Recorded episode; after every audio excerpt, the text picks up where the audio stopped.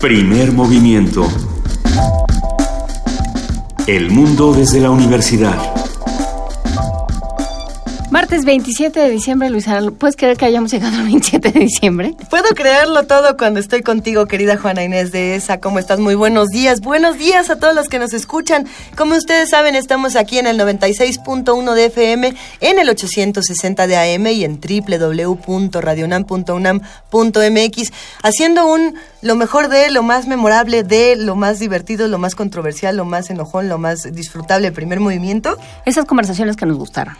Así, se, así es el asunto. Estamos aquí, pero no estamos aquí, eh, querida Juana Inés de esa. Nos fuimos de vacaciones. De hecho, tú me llevaste de vacaciones. ¿A dónde me vas a llevar? ¿O a dónde me llevaste? Porque ya estamos ahí. Ahorita estamos en... ¿De dónde quieres? Yo quiero estar en, en, otro planeta definitivamente porque hay muchísimo que discutir de lo que ha pasado en este país, en este planeta, en este mundo y en otros planetas. Este año tuvo de todo. Fue tremendamente avasallador para bien y para mal, pues sobre todo para bien. Pasaron cosas increíbles, sin duda. Sobre todo en términos de ciencia. En términos de ciencia pasaron cosas muy interesantes. Hubo, visitamos otros, otros planetas, le dimos la vuelta a diferentes teorías. Estuvimos platicando muy de cerca. Estuvimos platicando muy de cerca con, con muchísimos científicos, descubrimos eh, túneles en Palenque, bueno, descubrimos, o sea, digamos como especie, ¿no? Yo, yo pienso que sí los descubrimos todos, sí. Todos en, en, masa, eh, túneles en Palenque, túneles en Teotihuacán, un montón de cosas. Descubrimos y, tumbamos también muchas teorías y muchos paradigmas científicos. Si fue un año exitoso, probablemente lo fue para la ciencia. Eh, así que 2016 tiene muchísimas cosas buenas que recordar, así como muchas cosas que seguir discutiendo para el 2017. Quédense con nosotros de 7 a 10 de la mañana, vamos a charlar de todo un poco. Tenemos notas de la UNAM, tenemos eh, notas que recordar, por supuesto, del día, mesas, poemas. Acompáñenos. ¿Con qué nos arrancamos, querida Juana Inés? Con una nota, las 80 toneladas de desechos fecales de los perros generadas a diario en la Ciudad de México son un grave problema, a mí no me mires, esta es la nota, son un grave problema de salud pública, sobre todo para la población infantil, alertan especialistas del Centro de Ciencias de la Atmósfera de la UNAM. Nuestro reportero Antonio Quijano tiene los detalles. Los desechos fecales caninos constituyen un problema de salud pública. Se calcula que diariamente un millón y medio de perros arrojan 800 toneladas de excremento.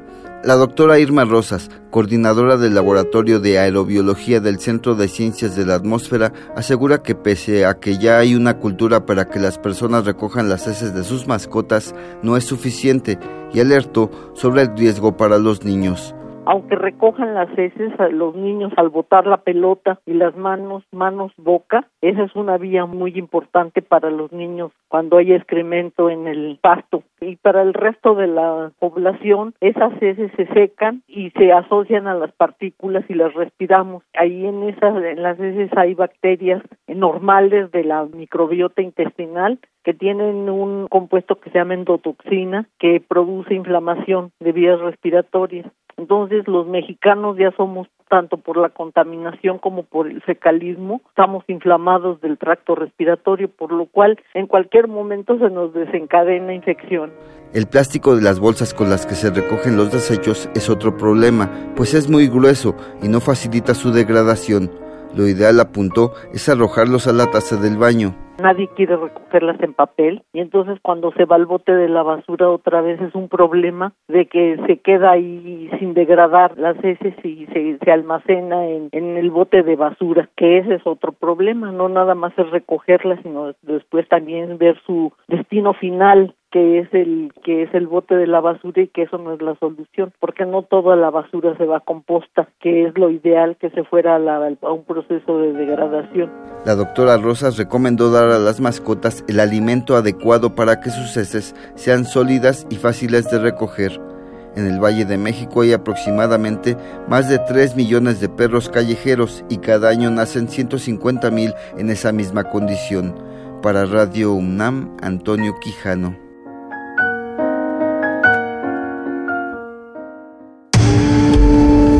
Primer movimiento. Clásicamente... Diverso. ¿Eh? ¿Qué tal con este 2016? No les digo, tenemos de todo un poco, tenemos notas, tenemos mucho que discutir. Por supuesto que han pasado cosas este año que nos han dejado con la boca abierta. Nosotros hablábamos al inicio de esta transmisión de los hallazgos científicos, pero también hubo discusiones sociales muy interesantes y creo que hay, hay algo que a mí siempre me, me, puso de muy buen humor todo este año, quería Juana Inés, y fueron las canciones para niños. Por Eso sí me puso feliz. Vamos a escuchar una canción para niños. ¿Cuál? ¿Villancico o ya no villancico? No, yo creo que ya villancicos ya está muy salvaje. Mejor una sorpresa. ¿Una de Año Nuevo? Una de... A, a ver, vamos a escucharlo.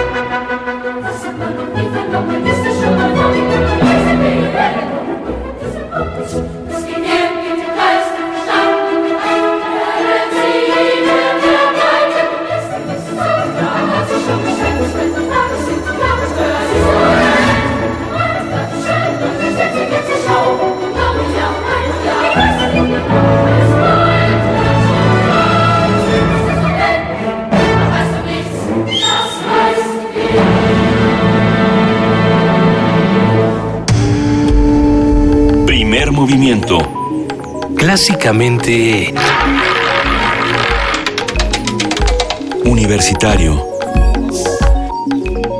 Muchas cosas pasaron en 2016. Eh, creo que hacer un ejercicio de memoria fue una de las más importantes. Recordar por cómo llegamos hasta acá. No solamente cómo llegamos entre todos políticamente hablando, también como individuos. ¿Qué nos trajo hasta este año en el que estamos? ¿Qué, qué nos hizo discutir?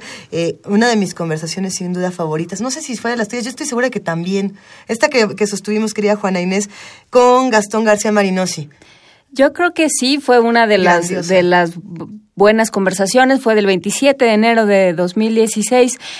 Y sobre todo lo, lo, que tuvo fue el recordarnos que este país es un país de asilo, que este país Eso. es un país donde, donde venía o donde viene, esperamos, la, la gente a encontrar aquello que no tiene en casa, a encontrar seguridad, a encontrar eh, otra forma de vida, un lugar donde no lo persigan. Y bueno, pues tenemos que seguir peleando para que este país siga siendo ese tipo de país.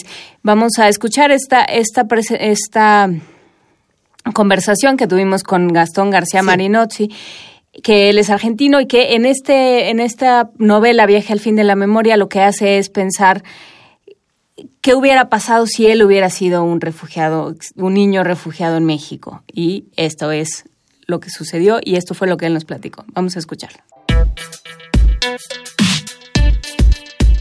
Miércoles de Héroes y Villanos.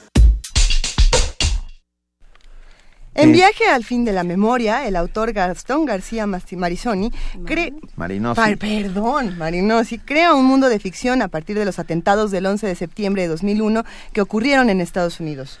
Su personaje, Mario Palermo, Palmero, perdón, y dos fotógrafos de guerra son enviados la ciudad desde la Ciudad de México a Nueva York a cubrir los ataques de las Torres Gemelas. Pero debido a que los vuelos fueron interrumpidos, los periodistas emprenden el viaje en un automóvil. Sin soltar el volante durante tres días, el reportero Mario Palmero reflexiona sobre las historias que conmocionan a la sociedad y que han dejado huella en su propia vida. El autor la ha descrito como una novela de carretera o una road movie uh, en la que a través de la cual se intenta plantear el derecho a olvidar para poder superar el sufrimiento causado por los traumas. Hoy vamos a platicar sobre Viaje al fin de la memoria de Gastón García y sobre lo que plantea acerca del recuerdo y el olvido, la patria, la lealtad y la misión del periodismo. Ah, Gastón García es periodista y escritor y se encuentra con nosotros aquí en la cabina. Bienvenidos, un verdadero placer. Está editada por Tusquets, hay que decirlo.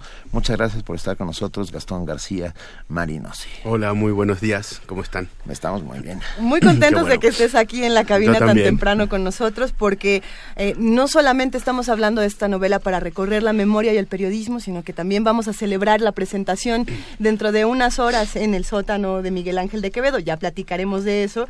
Eh, arranquemos quizá preguntándonos cómo se juntan la memoria, el periodismo y la patria en una novela como esta.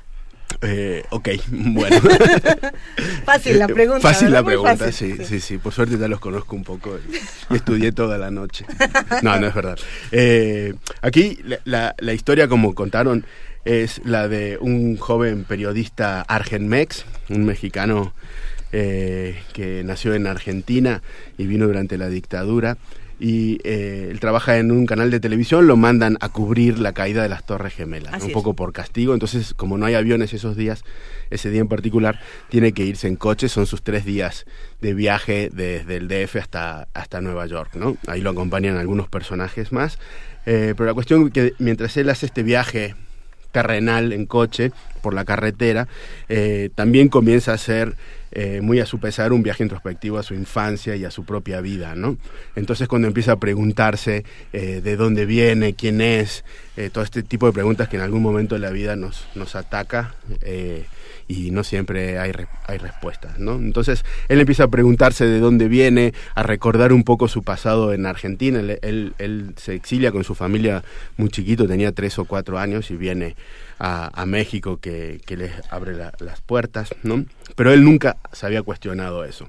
Él es un, un personaje bastante adolescente, digamos, aunque tiene 30 años, pero eh, parece que nunca ha tomado ninguna decisión en su vida. Él eh, todo el tiempo eh, las decisiones las han tomado otros, su madre, su padre, las dictaduras, la caída de sus jefes, la caída de las Torres Gemelas, no sé, eh, eh, de pronto en este viaje parece que empieza a tomar una decisión que es por lo menos verse, ¿no?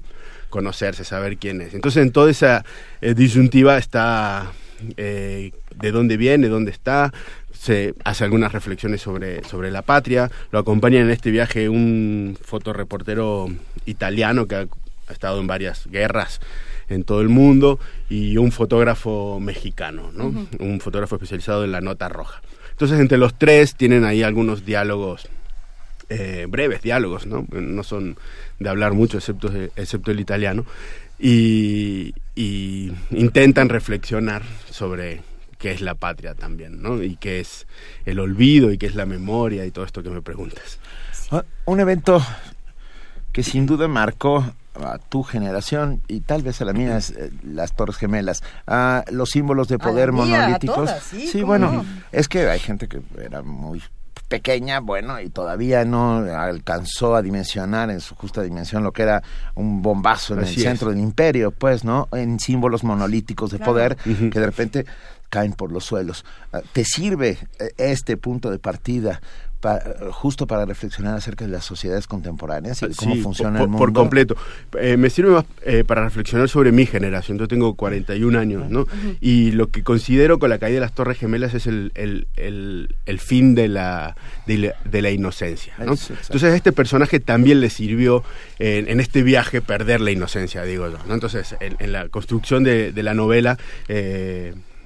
No es que estas cosas sean tan conscientes, digamos, pero están ahí subrepticiamente. Entonces, eh, sí, para mi generación definitivamente yo creo que la caída de la Torre Gemela fue el hecho más importante eh, en cuestiones históricas, ¿no? Pensábamos que eso nunca podía ocurrir, pensábamos que el imperio, como, como dice Benito, nunca lo iban a atacar, lo habíamos visto en miles de películas, pero nunca en vivo por la CNN, ¿no? Ah. Y esto estaba sucediendo en ese momento y pensábamos también, creo que un poco ingenuamente, que ya no iba a haber guerras en el mundo, parece que las grandes guerras de alguna manera podían llegar a, a, minimizarse y no todo lo contrario. Entonces sí creo que en ese sentido fue algo muy, muy impactante y creo que cambió el mundo para siempre, cambió las relaciones sociales, las relaciones íntimas, la manera en que nos comunicamos. Eh, yo digo que con, con, la caída de las Torres Gemelas lo que sucedió también fue la legalización de la sospecha. ¿no? A partir del 11S todos somos sospechosos de algo cuando nos movemos de casa. En, cierta medida también me quedo pensando en la, en la digamos, legalización también de la violencia o, la eh, justificación, mejor, de la violencia. Eh, Yo recuerdo el caso de, de, este joven brasilero, se acordarán que eh, asesinaron en el metro de Londres simplemente porque por sospechoso. lo, gritaron, él no, no reaccionó porque se asustó, no tenía papeles y no entendía inglés y era moreno, entonces le dispararon. Y ese asesinato fue legal, ¿no? Guantánamo es legal. y el, todo eso acto, el Patriot Act del que del que hablaban los gringos, ¿no? Esta esta posibilidad, esta patente de corso para para matar, torturar y obtener información de manera coercitiva, como dicen en, este bonito Con ese eufemismo. bueno. Yo me quedé pensando, uh, Kapuczynski dice que los cínicos no sirven para este oficio, para el oficio del periodismo. Así es. Y sin embargo se necesita tener un poco de cinismo por, por, motivos de seguridad personal, por motivos de salvaguarda de, de lo que hay, de, de, los pocos sueños que quedan dentro de ti. Quiero decir, te, enfrentas... a la parte emocional? Sí, claro. Un periodista que se enfrenta a eventos traumáticos de esta naturaleza o de cualquier otra naturaleza necesita tener una especie de capita de grasa que lo separe de todo ello, ¿no? Claro. Y, eso es el cinismo. En el fondo sí. en el fondo sí. pero si ante eso pones eh, ese, ese ímpetu que le sucede a Mario, al personaje, cuando está sentado haciendo cualquier chambita eh, nimia en la redacción y todo sucede a su alrededor y él está viendo la tele y dice, es que alguien, es que alguien tiene que contar eso que está pasando. Ah. Es que, ¿qué está pasando? Es que quiero ir. O sea, ese correr, en, lugar de correr eh, de, espaldas al fuego, que es lo que harían los seres humanos normales, los periodistas corren al fuego. Corren hacia el fuego y corre hacia las Torres Gemelas. Corre tan corre como en un Taurus o en no sé qué eh, automóvil. En un Dodge. En un Dodge. Rojo.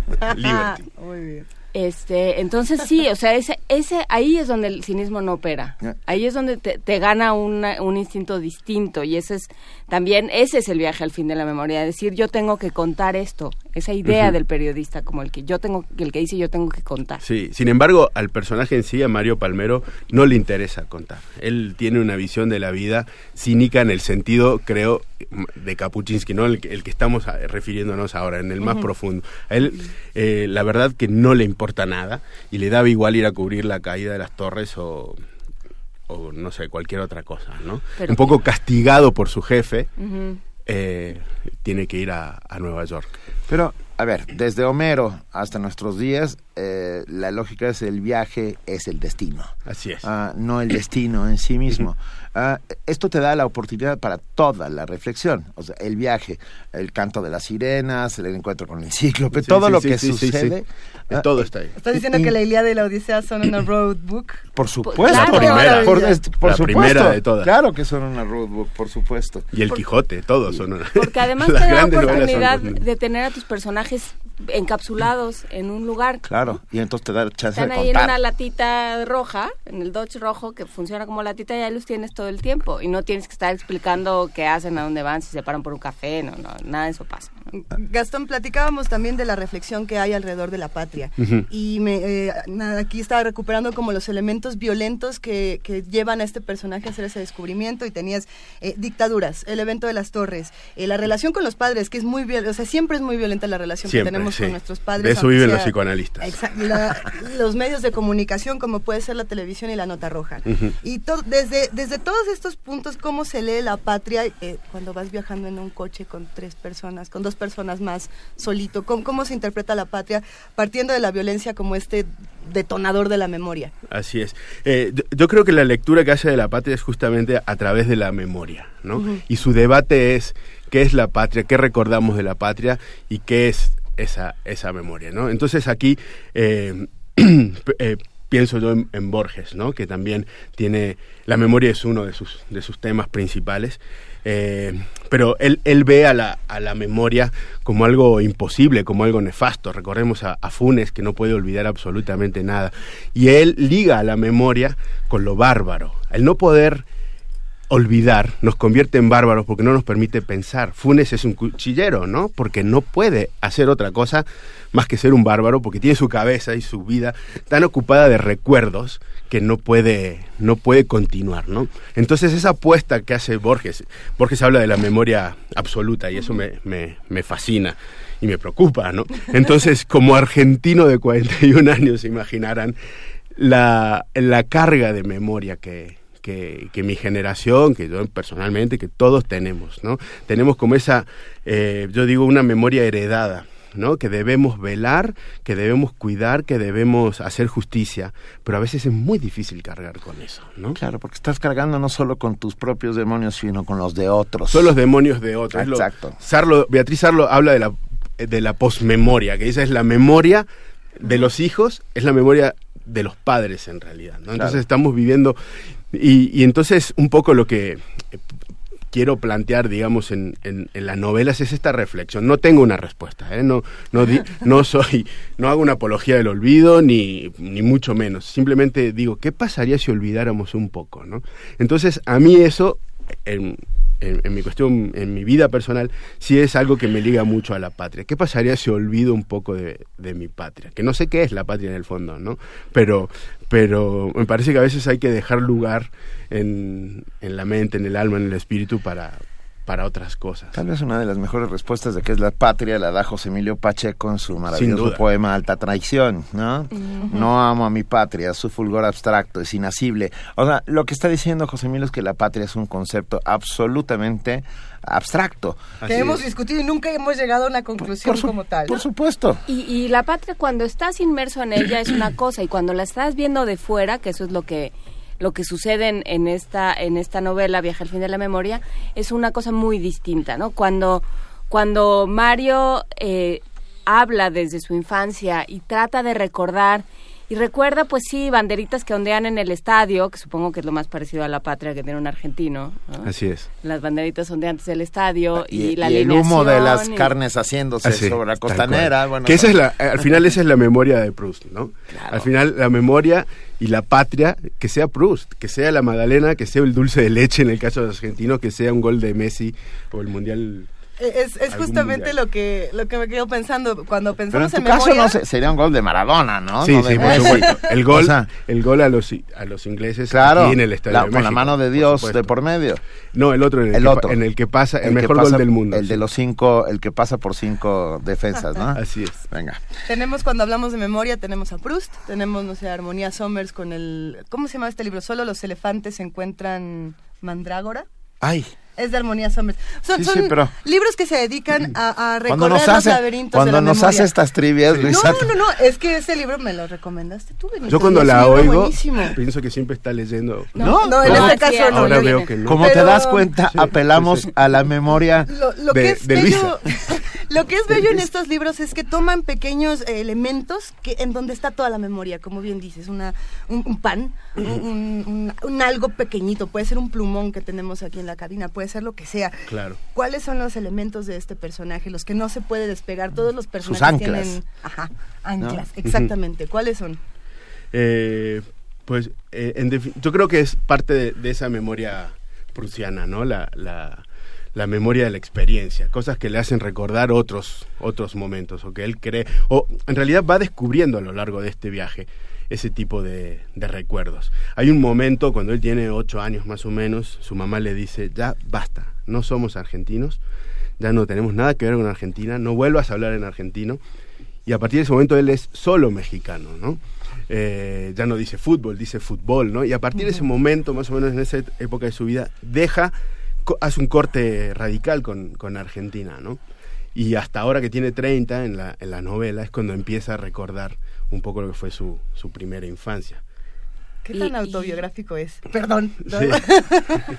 Eh, yo digo fútbol todavía. Ah, Mis hijos dicen fútbol. Juega mucho con las palabras, ¿no? Con esta idea de ya no decimos así, sino decimos así, ya no decimos... El caso es, ¿cómo es esta visión? Cuando te planteaste, bueno, y tiene que haber un mexicano, ¿cómo, cómo construiste a Beto? Sí, pero ahí en la construcción no, no solo es mexicano, eh, hay una condición que me parecía más, más fuerte en, el, en, en la construcción del grupo, que es que era más grande que los demás. Beto no solo es mexicano, sino que tiene cincuenta y pico de años, lo cual lo aleja generacionalmente de los demás, ¿no? Entonces sí es un hombre mucho más tranquilo, más clavado en, la tierra, como dice, sus necesidades son muy terrenales y, muy necesarias y muy justas, ¿no? Entonces no está en el delirio mental de los, de los demás, ¿no? Entonces él eh, es una persona que también ha visto, ha visto demasiadas cosas, eh, el italiano también, pero el, el mexicano mucho más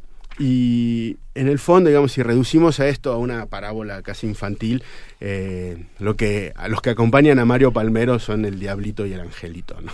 Y a Beto le toca justo el papel de, del angelito, el que, el que, como en las caricaturas, ¿no? Que se nos ponen así, eh, es un poco el que le va señalando una especie de camino a, a Mario, mucho más, más firme y, y, y, más humano, ¿no? Eh, Beto, a diferencia del italiano, eh, ante un hecho violento que debe cubrir, no duda en dejar la cámara y ayudar a la víctima, ¿no? El italiano no.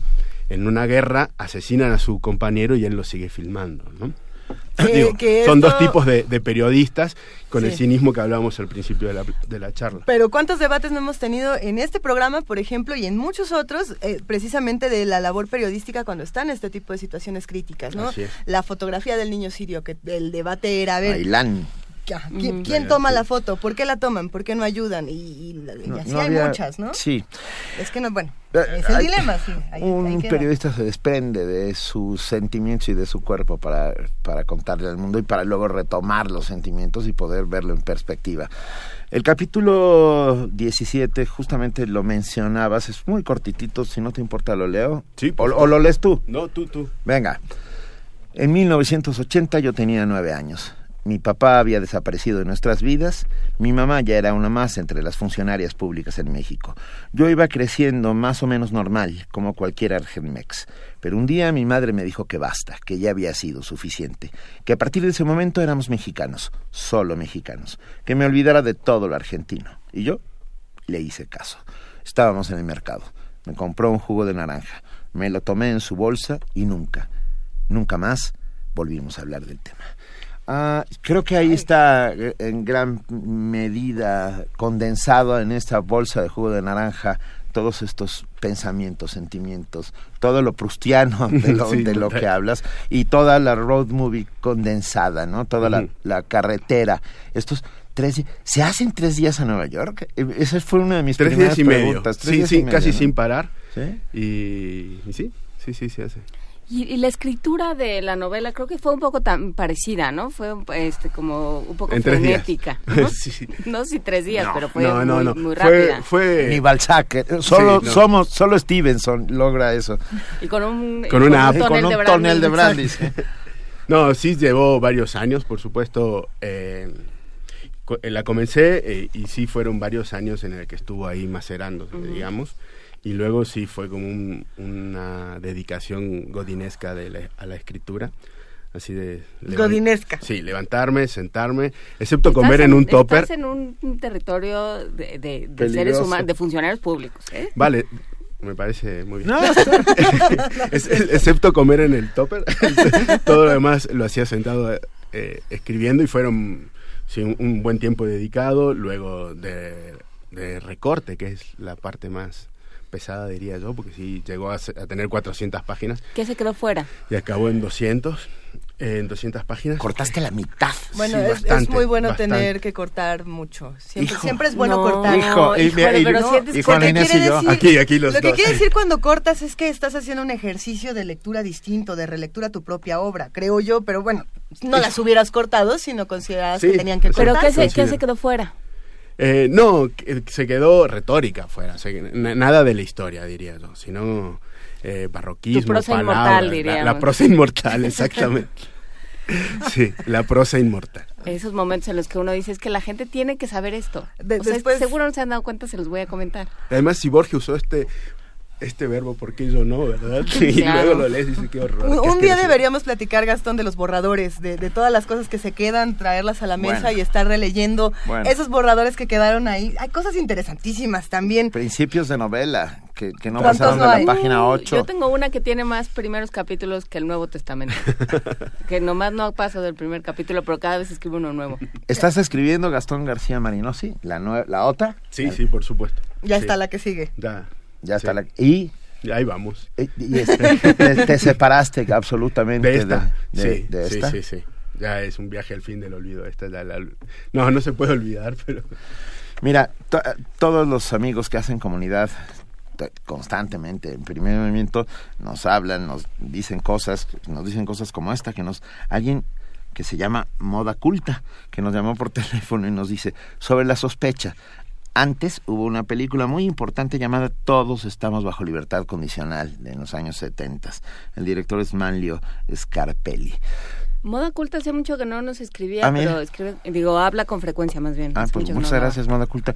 y, eso, en parte, eh, creo que tiene razón. O sea, la referencia a todos estamos en libertad condicional es... Sin duda, sí. Es sin lugar a dudas. Vivimos tiempos oscuros y banales simultáneamente, con lo cual, o sea, suceden descabezamientos y Kim Kardashian y todo esto pasa al mismo tiempo. Y Donald Trump diciendo, yo podría matar a alguien en la Quinta Avenida y de todas maneras no dejaría de, la gente no dejaría de seguirme, porque así son mis seguidores. Y perdóname, la nueva, nueva, nueva de hoy en la mañana es que Joe Arpaio, el chef, el, sheriff de Maricopa, este fascista redomado, un salvaje, dice que él podría ser vicepresidente de los Estados Unidos. Creo, ¿no podríamos irnos hacia el sur? Quiero decir, muy hacia el sur, poner algo en medio entre ellos y nosotros. No. No. Ok. Pues teníamos el desierto, pero, me, quedo pensando, y quizás para ir cerrando ya esta conversación, eh, en cómo se interpretan todos estos eventos desde las edades y las distintas generaciones, porque una palabra que salió mucho en esta conversación fue generación. Eh, en mi generación se vivió así, en mi generación las Torres Gemelas significan esto, en mi generación, eh, no sé, lo que pasa con Donald Trump se vive de esta manera. ¿Es una novela generacional? Eh, la edad es fundamental. Por ejemplo, decías, es que el personaje Beto es mayor, entonces se separa de generación y significa esto otra cosa. O sea, ¿Para ti las generaciones son muy importantes dentro de esta novela? Sí, sí, sí. Eh, aunque no lo escribí con esa intención, ¿no? Pero eh, en el fondo un poco hay un reclamo a mi generación anterior, a la de mis padres, de decirle por qué nos cargan con tanta memoria. ¿Por qué nos dejan con este paquete y se van? Así es. Eh, entonces, ¿qué hacemos nosotros con, con ese paquete? ¿no? ¿Y qué hacemos con el paquete? No tengo la menor idea.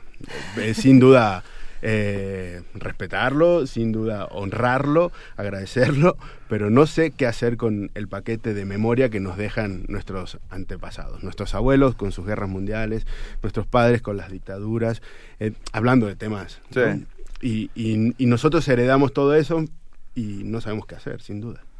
Por, lo pronto ni perdón ni olvido. Yo creo que eso, eso, eso es la parte esencial para poder seguir transitando y justicia, que va porque sin justicia es imposible olvidar. Por supuesto. No o sea no es un olvido de, lo dejamos pasar. Aquí hay casos hay muchos casos en el que no hay justicia entonces ante eso no hay manera de seguir adelante pero hay que buscarle la manera digamos. Sin, eh, sin lugar a dudas, estamos completamente de acuerdo. Queremos agradecerte muchísimo, Gastón García Marinosi, porque esta conversación ha sido deliciosa. Muchas, gracias. Estamos muy, muy contentos. Estoy muy contento de estar aquí. De generación a generación te damos un enorme abrazo. Uh, y Todos a leer Viaje al fin de la memoria. Todo el éxito posible para Viaje al fin de la memoria, editada por Tusquets. Usted lo encuentra en su librería de confianza. Muchas gracias, Gastón. A ustedes.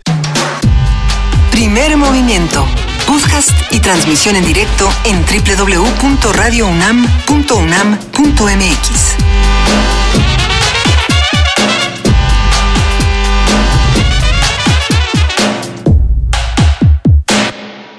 Creo que somos muchos a los que nos gusta pensar que este país, México, es un país que por supuesto se construye eh, de refugiados y pensar también que la Ciudad de México sigue siendo este refugio para muchos. Sobre todo la ciudad, pensando en, en términos legales, en leyes y demás, la Ciudad de México eh, todavía se encuentra como un refugio y pensemos ahora sí que más para adentro, en esta ciudad universitaria en la que estamos, donde por supuesto que hemos encontrado refugio para el conocimiento de muchas maneras. Y además lo bonito de la UNAM, de la universidad, es que esta ciudad, que es un refugio, se expande por toda la ciudad y se expande por todo el país. Es, es una ciudad expansiva del conocimiento, así como la radio es esta ciudad donde todo puede ocurrir y donde todo pasa. Eh, ha sido un gran año para seguir discutiendo muchísimas cosas. Por supuesto, el programa universitario eh, de estudios de la interculturalidad de estudios de... de, Para la diversidad cultural y la interculturalidad. Exactamente. Se encargó de estos asuntos desde muchos lugares, pensando en estos refugios que tenemos para todas las comunidades. Eh, había una nota, discutimos mucho una nota aquí en la cabina eh, que tenía además una controversia que, que, seguirá teniéndola porque ahí nos viene el 2017, pero se hablaba de cómo el ZLN, el Ejército Zapatista de Liberación Nacional, va a presentar una candidata independiente en las elecciones del 2018. Nosotros hablamos numerosas veces este año con José del Val, el director de este programa, que planteaba o sea, sí para bien esta situación, pero también qué implicaba desde todos los lugares. Y me pareció que, pues sí, este año para, para este programa en particular eh, tuvo muchísimas discusiones de lo más interesantes, que se hace desde la interculturalidad, ¿no? Y esto fue lo que platicamos con José Manuel del Val sobre la candidata independiente en las elecciones de 2018. ¿Qué implica esto? Y qué implica además en, un, en ciertos ambientes donde la, la equidad de género todavía es un tema que tenemos pendiente. Así es que vamos a escucharlo. Esto lo platicamos el 25 de octubre de 2016. José Manuel del Val, él es director del programa universitario para la diversidad cultural y la, y la interculturalidad. Ah, está difícil de ah, decir, ¿verdad? Sí. Vamos a escucharlo. Ya tenemos en la línea al maestro José Manuel del Val Blanco, director del Programa Universitario de Estudios de la Diversidad Cultural y la Interculturalidad. Querido José Manuel, un placer que estés con nosotros como siempre. ¿Cómo están? Buenos días. Muy buenos días. Seguimos en esta importantísima discusión acerca del anuncio del, Consejo Nacional Indígena a, través del EZLN para postular a una mujer indígena como candidata a la presidencia. Es, exactamente, sí.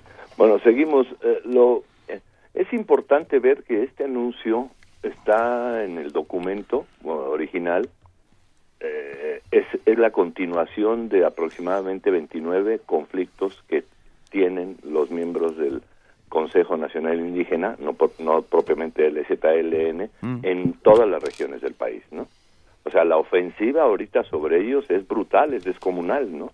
Es, es casi, yo creo, es, es un acto de sobrevivencia el hecho de decir, estamos aquí, ¿no? Estamos aquí y, y vamos a participar, ¿no? Y ahora lo que vamos a hacer es la estrategia de participación es esta, ¿no? Es así como que todas las regiones empiecen a, empoderarse y tomar sus, sus, sus, problemas y empiecen a pensar en la posibilidad de esto de tener una candidata indígena, ¿no? Que es simbólico, evidentemente, de alguna manera, ¿no? O sea, no, no, nadie sabe si realmente los zapatistas y el CNN van a hacer el procedimiento de encontrar las ocho mil no que que se necesitan este ochocientas mil firmas no para que para que puedan ser reconocidos como asociación política. Y todo este proceso de, de legítimo. Y yo creo que no que lo importante realmente es el proceso organizativo que se está dando y la alianza que se está dando entre ellos en términos de este proceso brutal de despojo, ¿no? Es que estamos frente a un momento clave en el despojo de los pueblos indígenas, ¿no? Toda esta lógica de las eh, eh, estas eh, unidades especiales de atención ah, por que se le transfieren al, a los em, empresarios para que desarrollen las regiones, etcétera, etcétera, es un es una especie de, de, de momento colonizador, ¿no? Brutal, ¿no? Sobre los pueblos indígenas, ¿no? En 10 o 15 años esto implicaría el despojo completo de los pueblos indígenas de México, ¿no? Y además con esta lógica de despojo que hemos hablado ya, que he comentado yo, que si el capitalismo se desarrolla, pues es por asociaciones, ¿no? No hay ninguna asociación con los pueblos, ¿no? No hay ninguna asociación con los dueños de los territorios, no hay ninguna asociación con los, si no hay leyes para despojarlos, ¿no? Leyes para que supuestamente los defienden, pero en el fondo no, no los defienden, ¿no? Toda la teoría esta de la ley de consulta y todo este tipo de cosas. Eh, eh, se ve el proceso político, saltan los zapatistas y resulta que hay indios en México, ¿no? Eh, pero ya pasó tres días, pasó una semana y ya seguimos en lo mismo de siempre, la corrupción del Estado y la corrupción y la corrupción y los corruptos y luego todas las estrategias de los corruptos para proteger a sus corruptos, ¿no? Es una cosa así inaudita la, la que está en México en este momento. Entonces los pueblos indígenas sí están en una condición, pero grave, grave verdaderamente, ¿no? o sea, el atentado de las empresas, etcétera, y, los regalos y todo este tipo de, fenómenos, ¿no?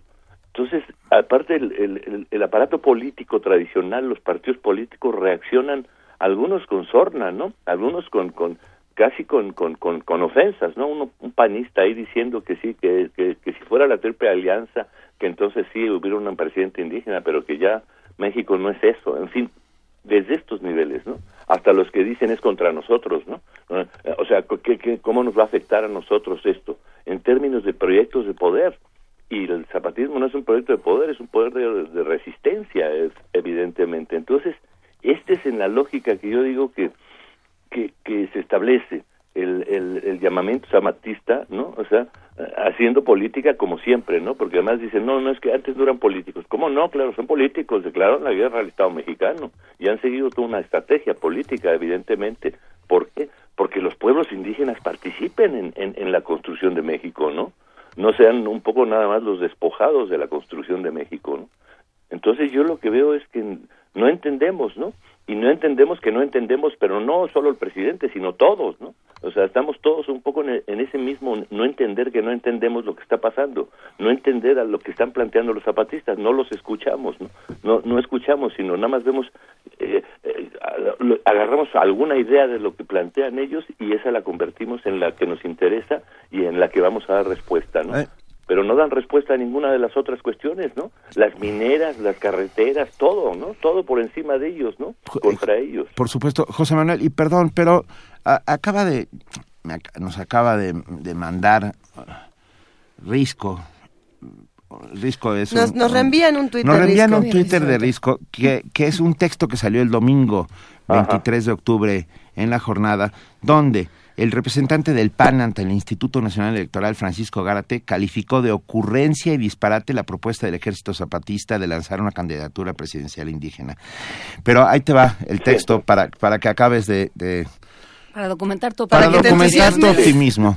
Y dice este personaje llamado Francisco Gárate.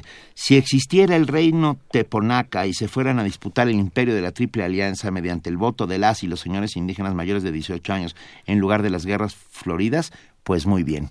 Eh, esta mentalidad otra vez... Eh, no sé qué opinas. No, pues es que cuando te decía con burla, con sorna, este, este, eh. este miserable que, que, no entiendo a quién representa, ¿no? Ah. Este funcionariete ahí político, ¿no?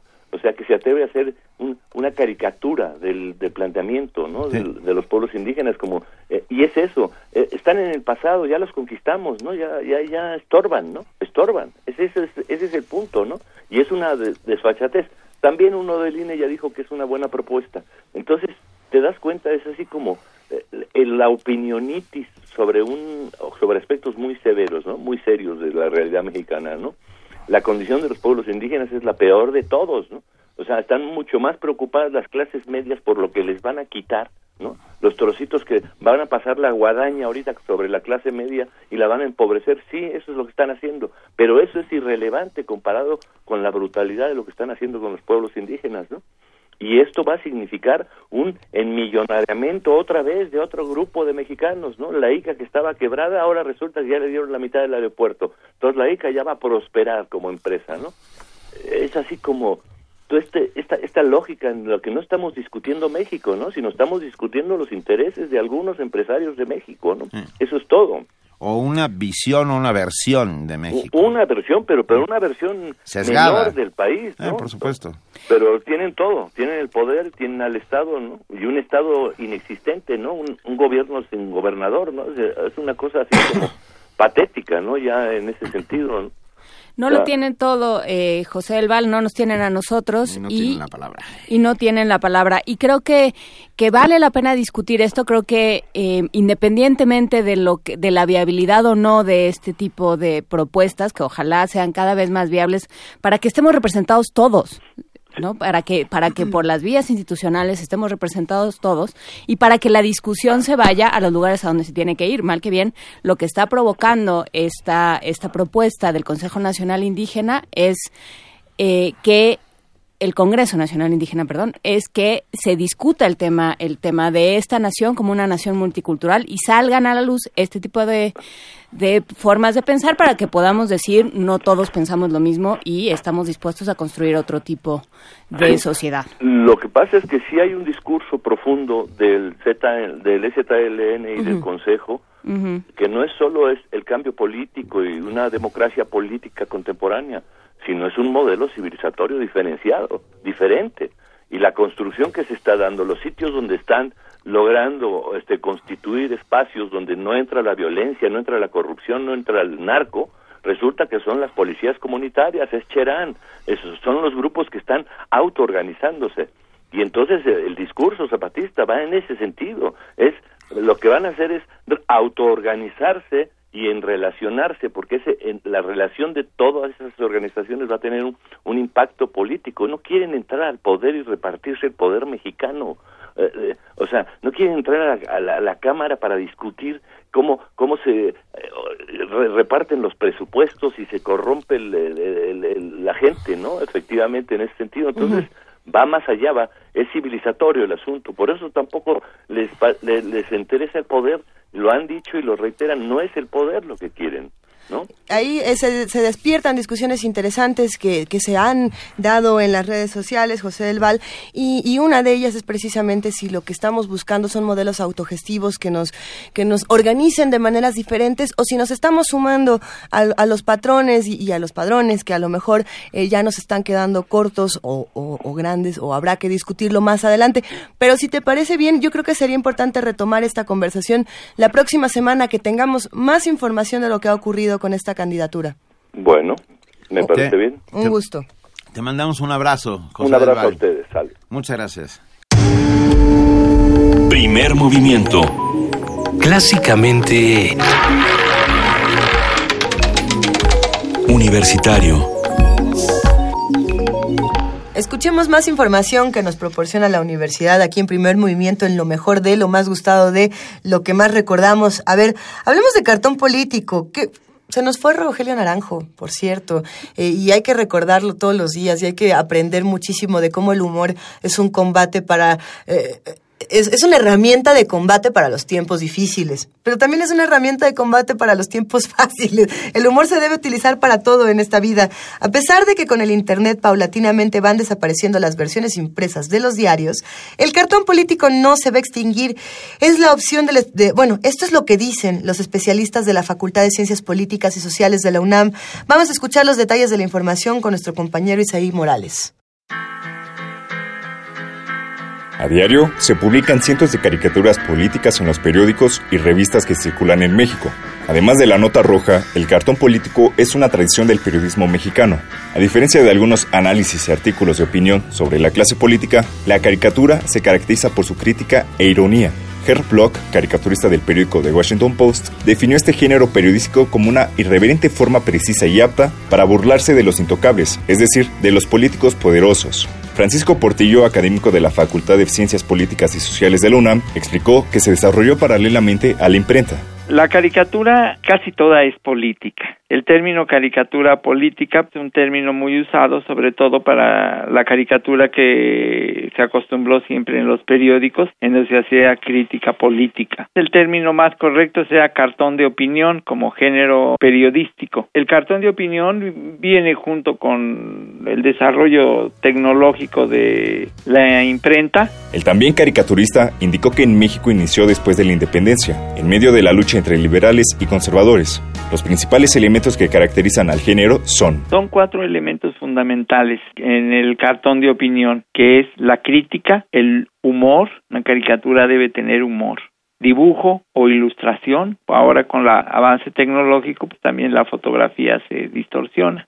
Y concreción semántica eh, quiere decir que todos sus elementos significativos estén reunidos y, y, logren la comunicación ideal. A los caricaturistas se les conoce como moneros. Por 1966 más o menos, algunos caricaturistas modernos hacían sus dibujos de manera rápida y hacían monitos, entonces los grandes dibujantes al estilo del Chango Cabral, de Arias Bernal, de Rafael Freire, grandes dibujantes decían de una manera despectiva, eh, ese no es caricaturista, ese es monero. Nació como un término despectivo propiamente. A pesar de que la prensa escrita ha caído en crisis por las nuevas tecnologías de la información y las redes sociales, para Portillo el cartón político no desaparecerá, al contrario, tendrá mayor difusión y aceptación. Para Radio UNAM, Isaí Morales.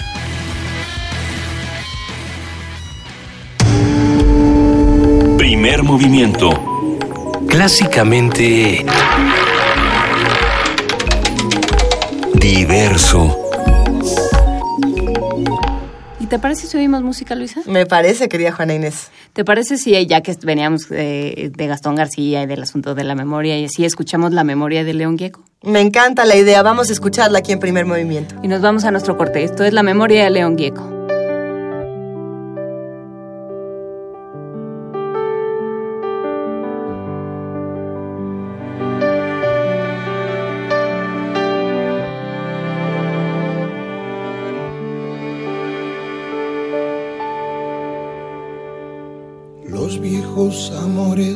No están,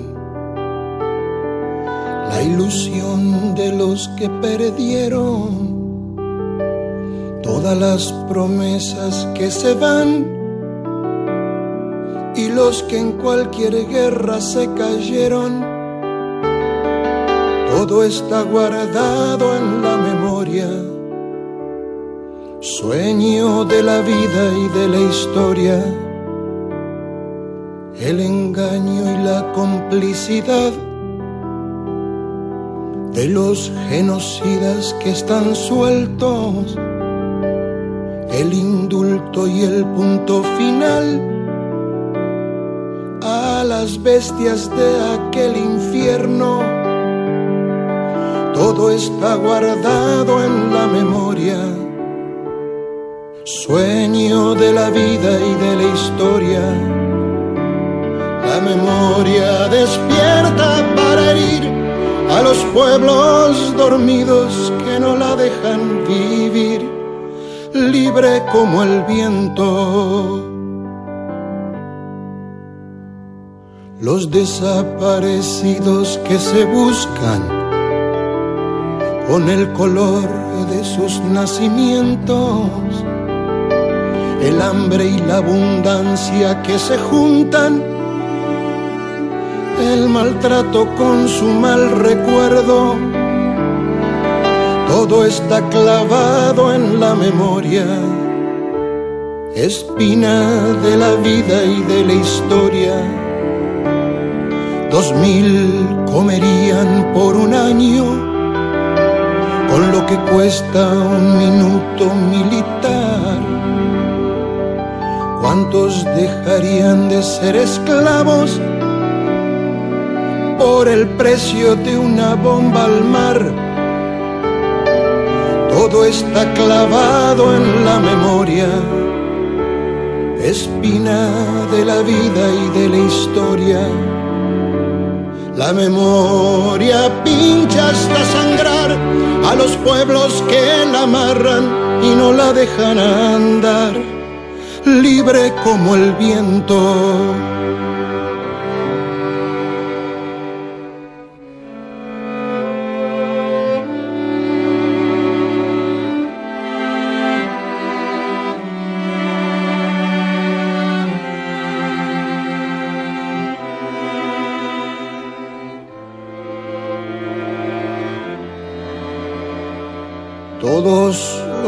De la AMIA y los de la Embajada de Israel, el poder secreto de las armas, la justicia que mira y no ve, todo está escondido en la memoria refugio de la vida y de la historia. Fue cuando se callaron las iglesias, fue cuando el fútbol se lo comió todo, que los padres Palotinos y Angelelli dejaron su sangre en el lodo. Todo está escondido en la memoria, refugio de la vida y de la historia la memoria estalla hasta vencer a los pueblos que la aplastan y que no la dejan ser. Libre como el viento.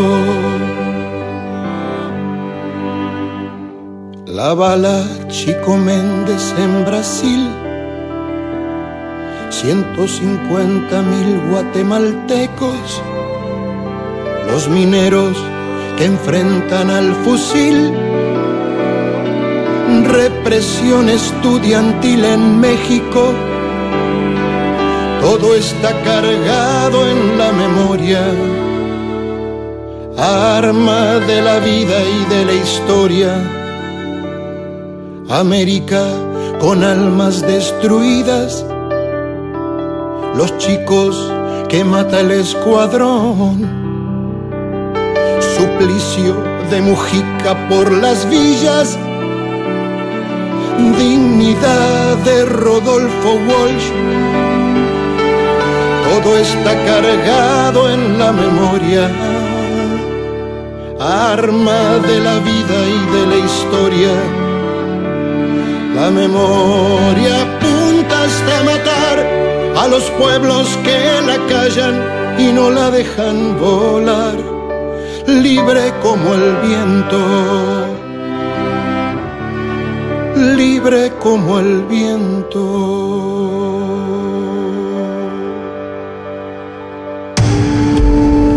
Primer movimiento. Clásicamente... Incluyente. Búscanos en redes sociales, en Facebook como Primer Movimiento UNAM y en Twitter como P Movimiento o escríbenos un correo a primermovimientounam.gmail.com. Hagamos comunidad. Hay tanto que discutir en esta semana vacacional, sobre todo tanto que disfrutar, que lo mejor será recuperar estas conversaciones para que, para que todos podamos discutirlas entre todos. A ver, ¿qué pasó cuando Sean Penn entrevistó al Chapo en esta, en, esta charla que se publica precisamente en la revista Rolling Stone? ¿Qué pasó ahí? ¿Qué pasó ahí y qué responsabilidad tenía Rolling Stone y qué responsabilidad tienen los periodistas? Y, qué tanto están ayudando a publicitar a estos personajes. Lo platicamos y, fue una conversación donde tuvimos que, ponernos eh, rudos e intensos, rudos y furiosos. sin duda. Vamos a platicarlo. Estuvimos hablando con Daniel Moreno, director de Animal Político, el 13 de enero y así fue nuestra conversación. Vamos a escuchar. Nota del día. La revista Rolling Stone publicó una entrevista exclusiva de Sean Penn con Joaquín El Chapo Guzmán.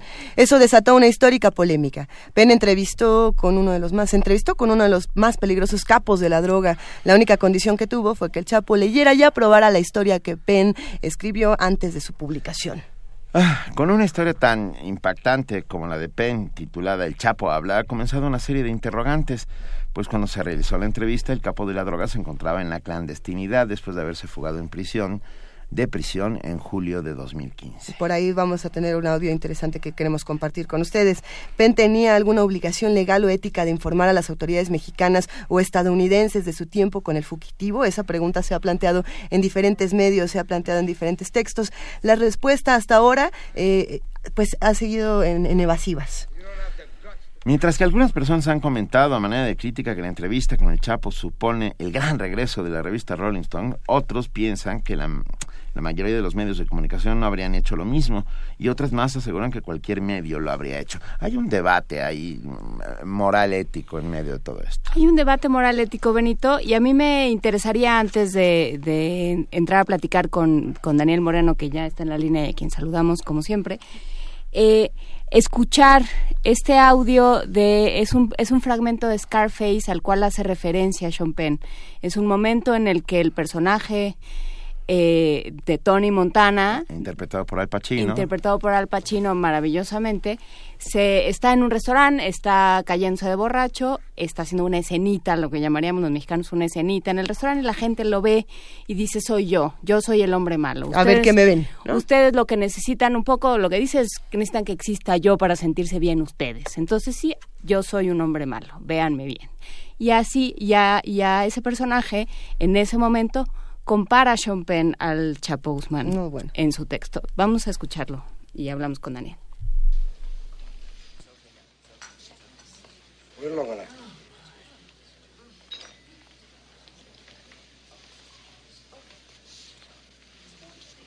You're all a bunch of fucking assholes. You know why? You don't have the guts to be what you want to be.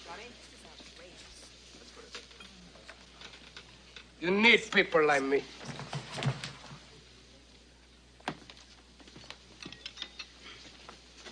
You need people like me so you can point your fucking fingers and say, that's the bad guy. So? What'll I make you? Good? You're not good. You just know how to hide, how to lie. Me, I don't have that problem. Me, I always tell the truth, even when I lie.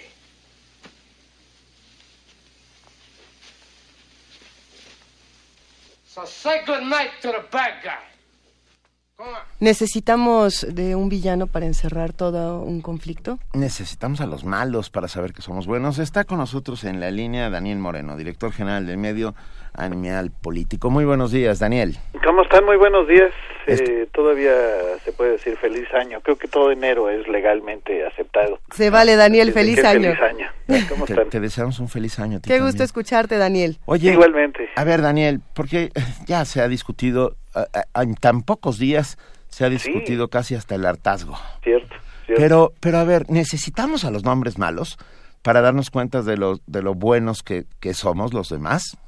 Eh, quizás sea que necesitamos a los hombres malos para poder hacer eh, las cosas malas que son connaturales para cualquiera, ¿no? Es decir, eh, en este caso, para ser eh, muy específico, pues lo que hace lo que hace el Chapo es innegable que hay un mercado del otro lado, ¿no? Es decir, este el Chapo podrá hacer todo lo malo que quieras, pero eh, consumidores de lo que vende el Chapo, pues se pueden contar por millones en Estados Unidos y por supuesto en, muchos otros países, ¿no?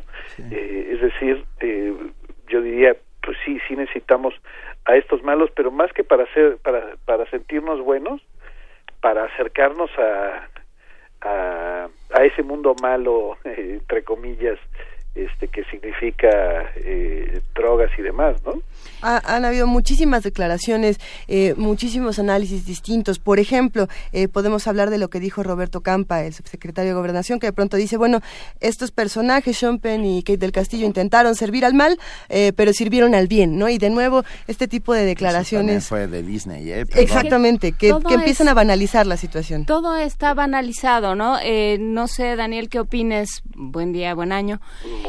Eh, no sé qué opines en términos de, periodismo, ¿no? ¿Qué tan válido es de pronto sacar esta, esta muy extensa y muy regularcita, eh, entre, bueno, ni entrevista, eh, esta apología bastante regularcita que hace Sean Penn del Chapo y de esta idea de, bueno, pues es que él existe en un país donde no hay héroes y él, de, de alguna forma él es el héroe, ¿no? ¿Qué tan válido es? Perdimos a Daniel Moreno. O se quedó abismado por mi pregunta. la pregunta lo dejó un poco. Vamos a recuperar la comunicación con Daniel Moreno, él es director general del medio digital Animal Político, que nos ha regalado esta, esta cobertura tan interesante en redes sociales, en, medios digitales. Y bueno, la, la, pregunta sigue ahí, ¿no? Que en realidad eh, es un periodismo válido o no. Eh, el valor de la entrevista en sí, pues supongo que, digo, no, no tenemos otra, ¿no? Entonces hay, hay que leerla, hay que entender de qué se trata para poder también y decir, a lo mejor este ejercicio periodístico no me está sirviendo para nada, o sí. Porque eh, yo lo que cuestionaría y me interesaría esa conversación con Daniel es cómo, eh, qué tan válido es publicar en un país asolado por el crimen, asolado por, en buena parte, lo que han hecho el Chapo y las personas como él y lo que hemos permitido los ciudadanos que suceda y lo que ha fomentado el gobierno, o sea, digamos, no, no hay buenos y malos, digamos, ¿no? Hay, hay, eh, hay maneras más o menos directas de, incidir en el en el problema, ¿no? Eso pensaría yo. Entonces, bueno, en esto, ¿qué tan válido es en este medio salir con un texto tan largo o corto largo, salir con un texto de decir, minutos, ¿no? No, y con la y con todo el texto de Sean Penn, todo el texto eh, escrito de Sean Penn, a decir el Chapo dirán lo que quieran, pero es me sorprendió porque es un caballero, porque porque dentro de todo en México hay dos presidentes, así arranca el texto.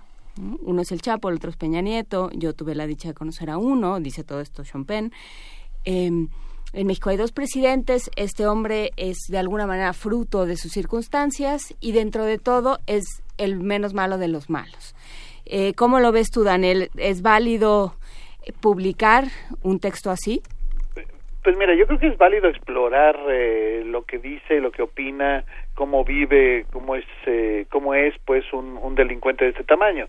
Eso, solo eso, yo creo que hace eh, histórico el documento, es decir, eh, no podemos negar que es el primero, el único que ha habido, probablemente el único que haya, eh, y que con todas las deficiencias que podemos señalar, pues eh, el solo hecho de que sea el único, de que el personaje, aunque sea muy poquito, nos habla de quién es, eh, el propio Sean Penn en su descripción puede acercarnos pues al personaje y a su entorno, bueno, creo que solo eso ya lo hace un documento valioso.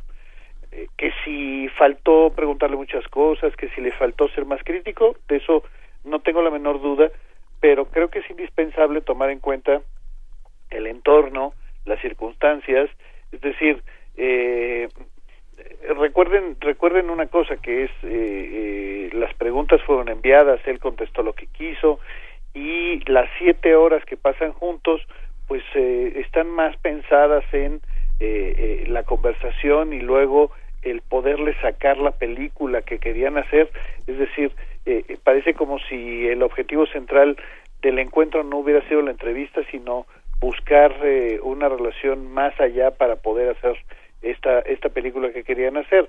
Por tanto, pues la entrevista sin duda tiene tiene defectos importantes pero también pongámonos en el otro lado, eh, ahora que he leído textos diciendo yo le hubiera preguntado al Chapo tal cosa, bueno, sí, nada más hay que recordar, si tú estás enfrente de un tipo eh, como el Chapo en su entorno, es decir, en su rancho con su gente armada, y si recordamos que el Chapo es responsable de la muerte literalmente de miles de personas, bueno, pues tampoco te puedes poner así en el plan de, oiga, yo le quiero este, yo quiero responsabilizarlo usted de tal o cual cosa, ¿verdad? Es decir, eh, eh, el tema de la seguridad personal, pues es ineludible que uno lo piense y que pienses dos veces en cuál podría ser la respuesta de un eh, capo del narcotráfico enojado, ¿no? Entonces, es decir, hay, hay muchas razones, pues, por las cuales este, una entrevista con un personaje así en un en un lugar, insisto, 100% controlado por él,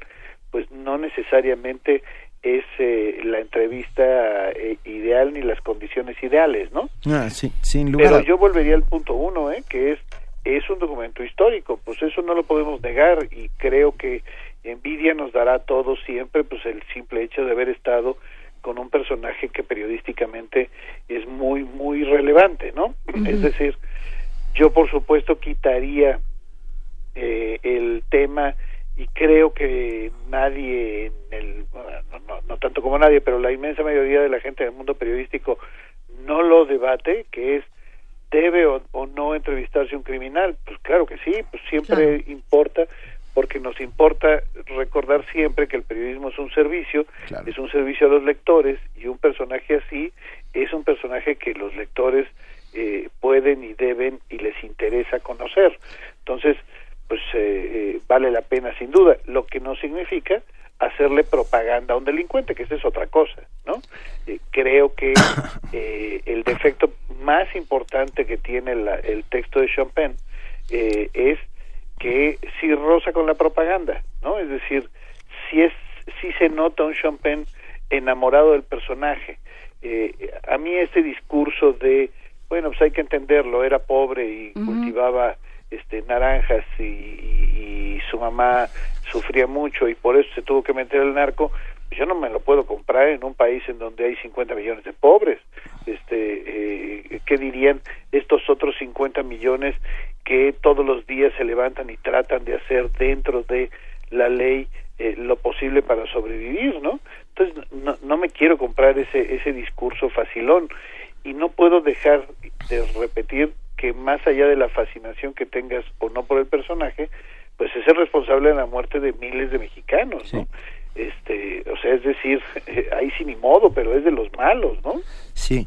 Pero justamente acerca de esta fascinación, déjame contar una muy rápida anécdota. Estuve en la Feria del Libro de Panamá y había una inmensa cola, había un tumulto para que alguien firmara un libro pasé alrededor y era el hijo de Pablo Escobar que estaba firmando los, los, libros en los que cuenta la historia de su padre. Ah, la gente se acercaba a él y lo tocaba. Ah, y no estaba tocando al autor de ese libro que estaba presentando, sino al hijo de Escobar. Al hijo de Escobar, a lo que Escobar representaba.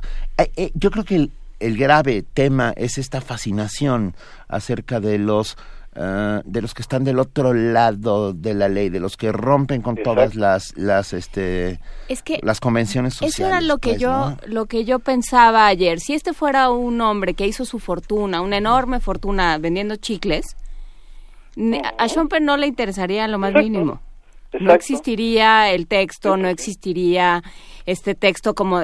pero es que es como leer eh, las memorias de una fan de One Direction toda proporción guardada para el señor Penn, o sea, pero era es es un texto de fan. ¿no? Exacto, es, que está bien padre, ¿no saben? Yo ya sé, mató un montón de gente, pero es que está bien padre. No, no, claro, o sea, es un texto eh, eh, más cercano al, en efecto a ser un fan que a ser un crítico. Pero es un texto fascinado por el ma o sea, por el hombre que, que viola las leyes. Yo creo que por el hombre poderoso, ¿no? Pero por el hombre eh, también. la trayectoria de Sean Penn, el malo que se sale con la suya. Que le, que le ha fascinado el poder, ¿no? que, que, le, que le ha fascinado, me refiero porque eh, lo hemos visto con Castro, lo hemos visto este con eh, Chávez, Chávez, ¿no? Es decir, sí le fascina esta parte, pero pero mira, eh, también este esta fascinación no es ni de lejos exclusiva de, de Sean Penn, es, una fascinación de, también de los de los panameños a los que se refiere Benito, ¿no? Es decir,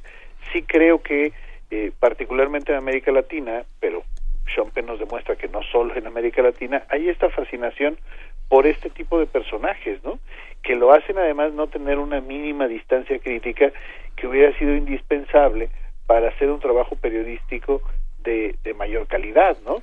Eh, todo lo que implica este narcocultura y demás, pues es, es pariente, digamos, del texto de, de Sean Penn, ¿no? Sí. Claro, no, yo creo que, eh, lo que con lo que podríamos quedarnos de toda esta muy lamentable, de estos muy lamentables ires y venir sería, yo por lo menos me quedaría con, sí, el, el mal es enormemente fascinante, pero hay formas y formas, ¿no? Está un hombre de confianza de Fabricio Mejía Madrid sobre Gutiérrez Barrios, Está la fiesta del chivo de Vargas Llosa. y salvaje, ¿no? Está la fiesta del chivo de Vargas Llosa. Está toda la novela de la dictadura. Toda la novela de la dictadura. Tanto nos fascina que tenemos un género.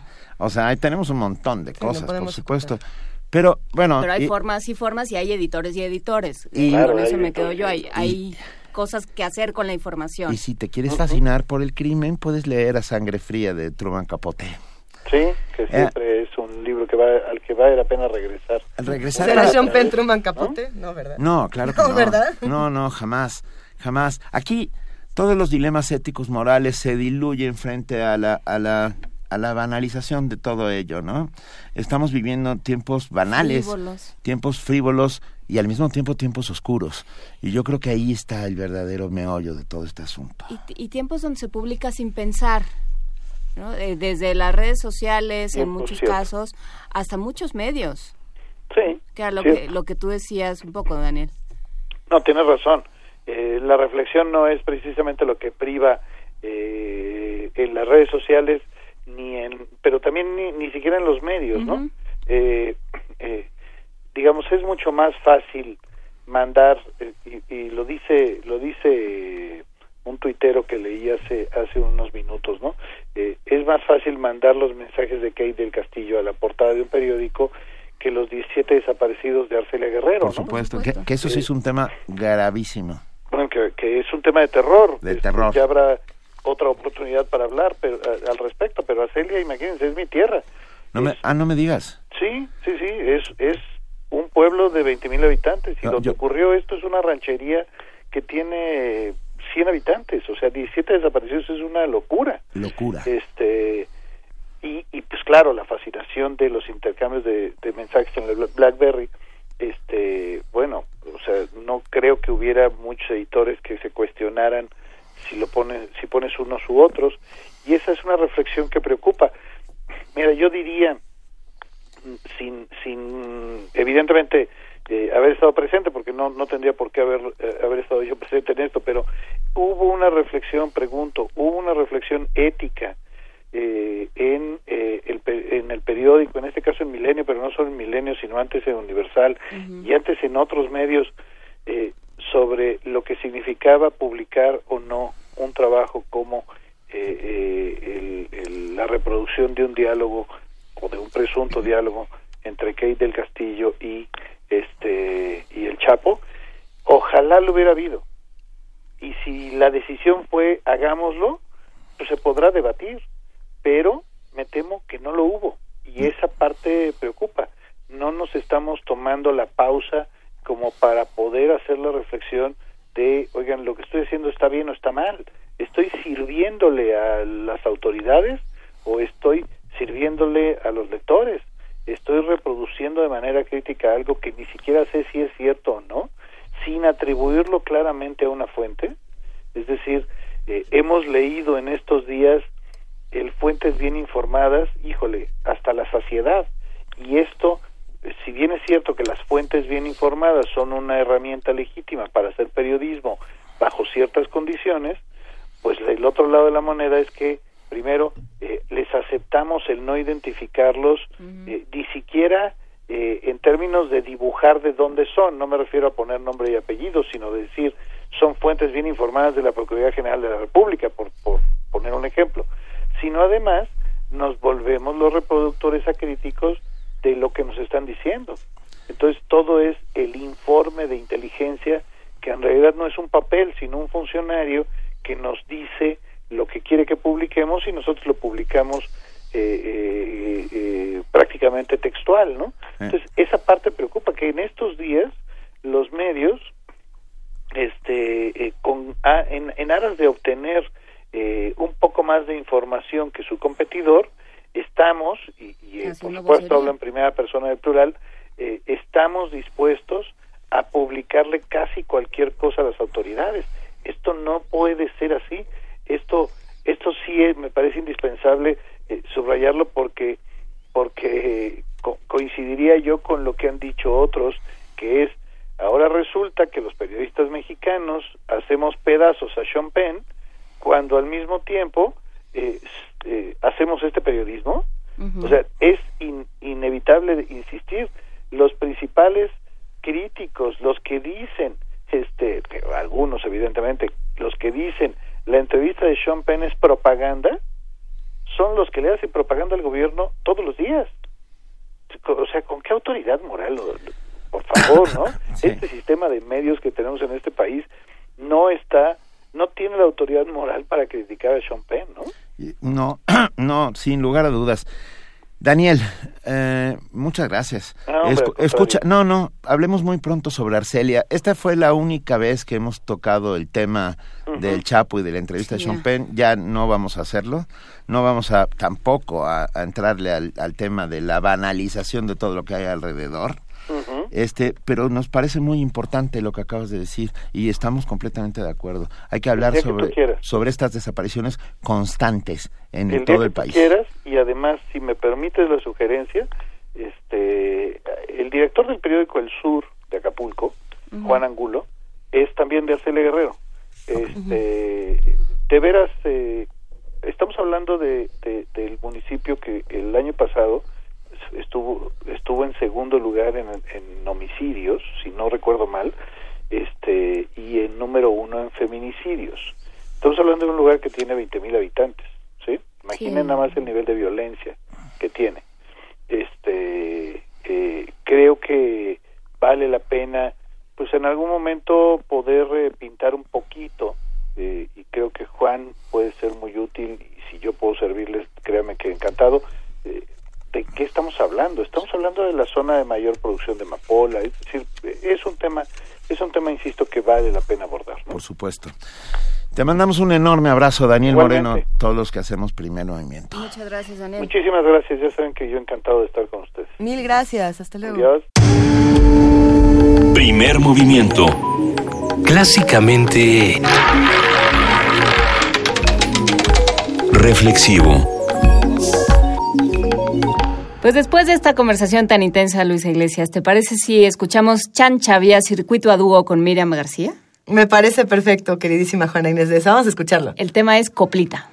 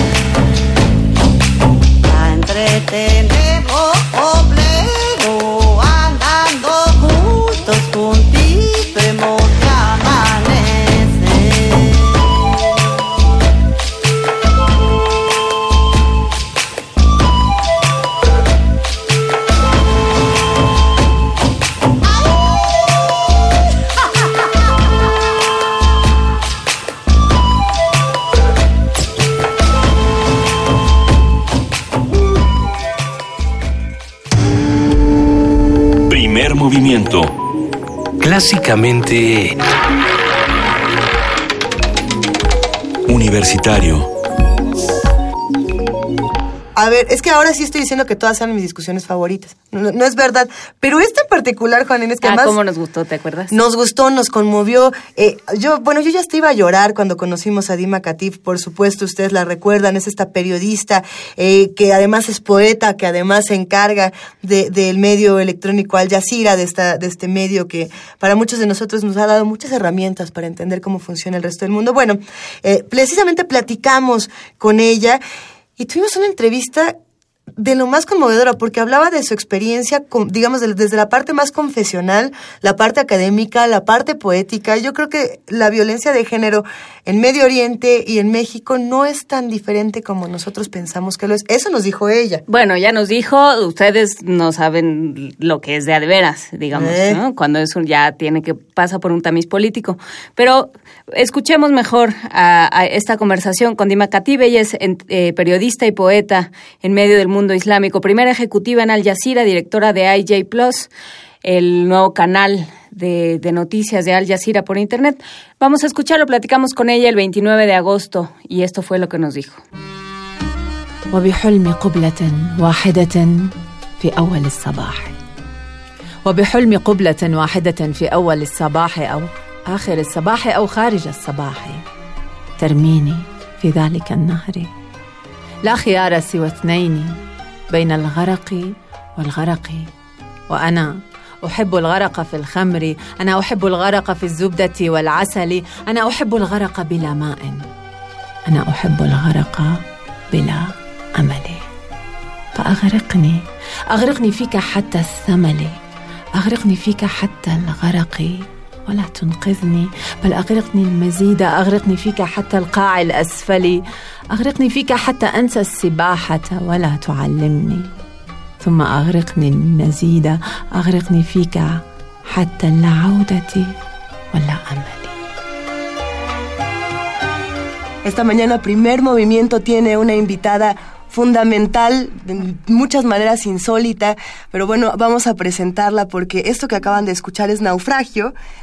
de Dima Hatif, esta poeta, escritora, periodista, mujer árabe que nos acompaña aquí en la cabina y para nosotras es un verdadero privilegio. Dima, bienvenida. Gracias y buenas tardes o buenos días. o buenas noches. O... buenas noches, según estemos en el mundo árabe, en México, en Estados Unidos, en Asia, en donde estén. ¿Qué escuchamos, Dima? Es el, son los dos primeros párrafos de Naufragio, que es un poema que me, me gusta mucho a mí porque es donde hablo de las cosas que me gustaría hacer y que no, siempre suceden. Y es un sueño al final, ¿no? Pero es eh, ahogarse en lo que nosotros queramos.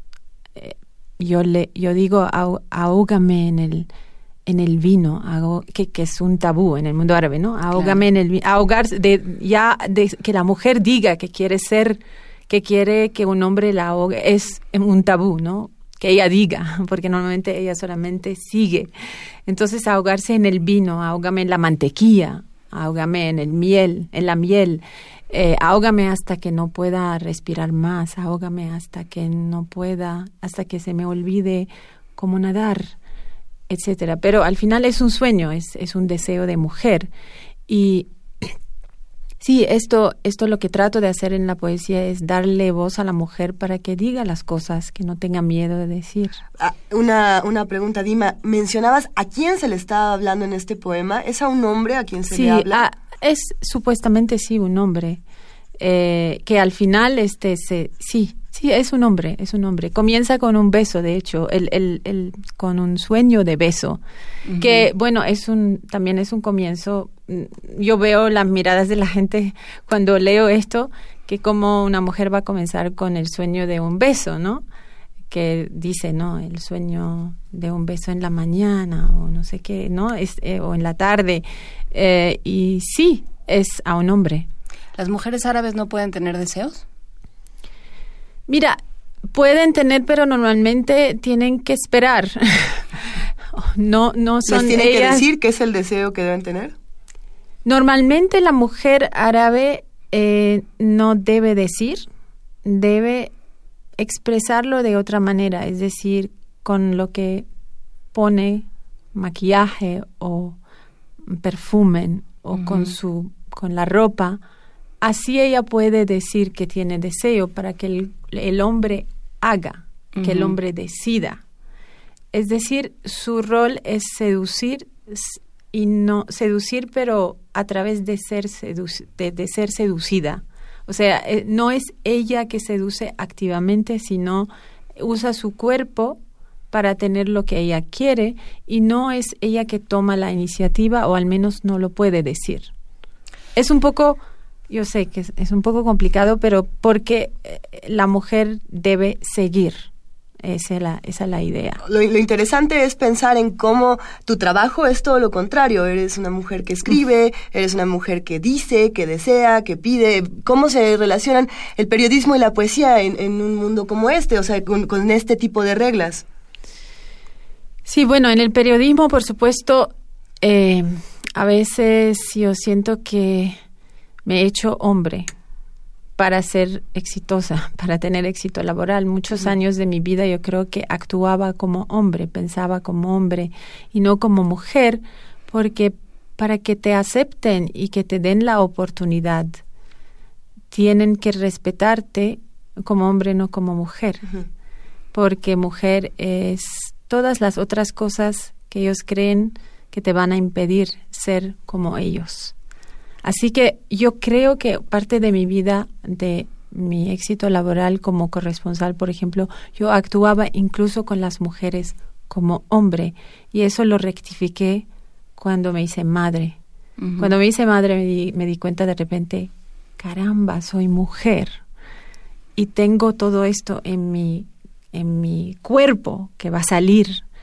Y de repente cambié completamente de actitud y me di cuenta de que sí puedo ser mujer y además confirmarlo con mi manera de ser, con mi manera de trabajar, con mi manera de mandar y de tomar iniciativa y seguir teniendo éxito y que los hombres sí lo van a aceptar. Solamente el problema para llegar a esto tuve que pasar por la época hombre y lo que me gustaría ver es que no tengamos que pasar por esta fase de hombre, que las mujeres quizás puedan empoderar a otras mujeres para no tener que pasar por el empoderamiento por un hombre a una mujer. ¿Qué tan sencillo es esto en el mundo árabe? Hablábamos eh, cuando preparábamos la entrevista, Dima, de, de retos de la, de la mujer árabe, de retos externos e internos. ¿Cómo funcionan estos? Mira, el reto interno es, creo, lo más complicado y puede tomar muchos años, porque adentro tenemos mucha culpa. Le culpan a la mujer todo lo que pasa. Si se divorcia es porque fue mala esposa, si no se casa es porque es fea, si el hijo está enfermo es porque ella no la cuidó bien, mm. si no es exitosa ah, es porque se casó si todo el tiempo hay esta presión de que la mujer tiene la culpa, entonces esta culpa está adentro y la guardamos, la mantenemos y se hace realidad. Ya es la norma. Entonces, para, para poder salir de esto y, y expresarse en poesía, hay que romper esto adentro y no tener miedo de qué me va a pasar cuando haga esto. Si yo digo lo que pienso verdaderamente, que es el deseo mío, o que es decir que no quiero que me manden, no quiero que me digan qué hacer, o no quiero eh, esto o lo otro de la religión, de la política, de la autoridad masculina, de la autoridad de la familia, de la sociedad. ¿Qué me va a pasar? ¿Me van a castigar? Soy culpable otra vez. Para salir de esta, este círculo de tener miedo de ser culpable es mucho trabajo interno. Y luego la presión social, la presión de la familia, la presión laboral, la presión de todo. A mí me pasó, por ejemplo, las primeras veces que publiqué poemas o pedazos de poemas en Facebook, como soy, soy periodista y salgo en la tele, que compañeros míos, periodistas, me escribieron en mensaje directo, borra esto, bórralo ya, vas a destruir tu carrera periodística, tu reputación ahora va a ir a carajo porque eso no se escribe. una periodista como tú que entrevista a, a, presidentes no puede estar escribiendo estas cosas sobre el amor. Esto no va con tu con tu personalidad y no va con con tu perfil. Con tu perfil. Y cuando les decía, pero oye, pero ser periodista no quiere ser no ser mujer o ser poeta o ser escritora. Sí, puedes escribir sobre los temas que ya sabemos que tú conoces bien. Esto no es tuyo. Es decir, esa resistencia de que a cada uno de nosotros eh, les dan una caja. Salirse de esa caja a crear otras cajas Mm, seguramente no es un proceso fácil, sea lo que sean, sean lo que sean las cajas, ¿no? Y además, este, la presión del, de lo que van a pensar mis padres, de lo que van a pensar, de lo que va a pensar el esposo, o de lo que va a pensar, pensar todo el mundo, este poema seguramente es su historia. Y te van a juzgar. ¿A quién le estás escribiendo esas cosas? ¿A quién estás escribiendo? ¿En quién estás pensando? Y, eh, y te van a juzgar, te van van a decir, ay, tiene una vida así como, mm, anda con hombres, como si fuera algo malo. Otra vez la culpa, ¿no? Tienes que estar preparada, por eso dije el reto primero interno, tienes que estar preparada para no volver a caer en la culpa interna y en esta presión interna que tú tienes que no puedo, no debo, no se puede. Yo soy mujer y soy periodista y tengo una imagen. Al final, yo cuando me atreví a hacerlo, eh, descubrí que mis colegas, hombres y mujeres, todos me leen los poemas y que al contrario, ellos tienen más respeto. Lo que yo no me imaginaba, yo pensaba que iba quizás perder mi carrera periodística. Dije, no importa, esto ya no lo puedo parar, eso de escribir la poesía lo quiero hacer porque no es no es una decisión escribir poesía, la poesía te viene y se queda y no se no se va sino cuando ella quiera. Entonces, este no yo sabía que esa, ese era mi camino que no podía cambiarlo. Dije, bueno, si no me aceptan como soy ahora, la madre y la poeta, la mujer, pues está bien, me pasaré la vida haciendo otra cosa pero al final no, hasta mis superiores este, ven mis poemas y claro, algunos poemas seguramente se quedan un poco chocados, pero a, mí me parece que eso me ha agregado algo más eh, y me hace transparente que no estoy jugando la periodista tal y, escondiendo el resto de mí, que sí existe. Hablábamos hace un momento de de que el proceso de las mujeres árabes para hacerse visibles, ¿no? de, la mujer árabe como esta mujer que debe ser siempre invisible, mm. como este, mm. este ser que debe ser invisible, y que el proceso para visibilizarse, para tener una voz, para decir aquí estoy, es parecido a lo que en, en México y en, y en lengua española llamamos salir del closet. ¿no? Sí, eh, eh, sí, sí, no, tal cual. Eh, para los, Este es salir del closet. Por el que los homosexuales de, se, se asumen frente a sí mismos y frente al mundo como tales. Entonces, eh, ¿cómo fue salir del closet como poeta para ti? Em, es primero realizar, o sea, no, primero entender eh, lo que hay adentro. Y eh, yo no sabía que era poesía. Yo no sabía que era esto.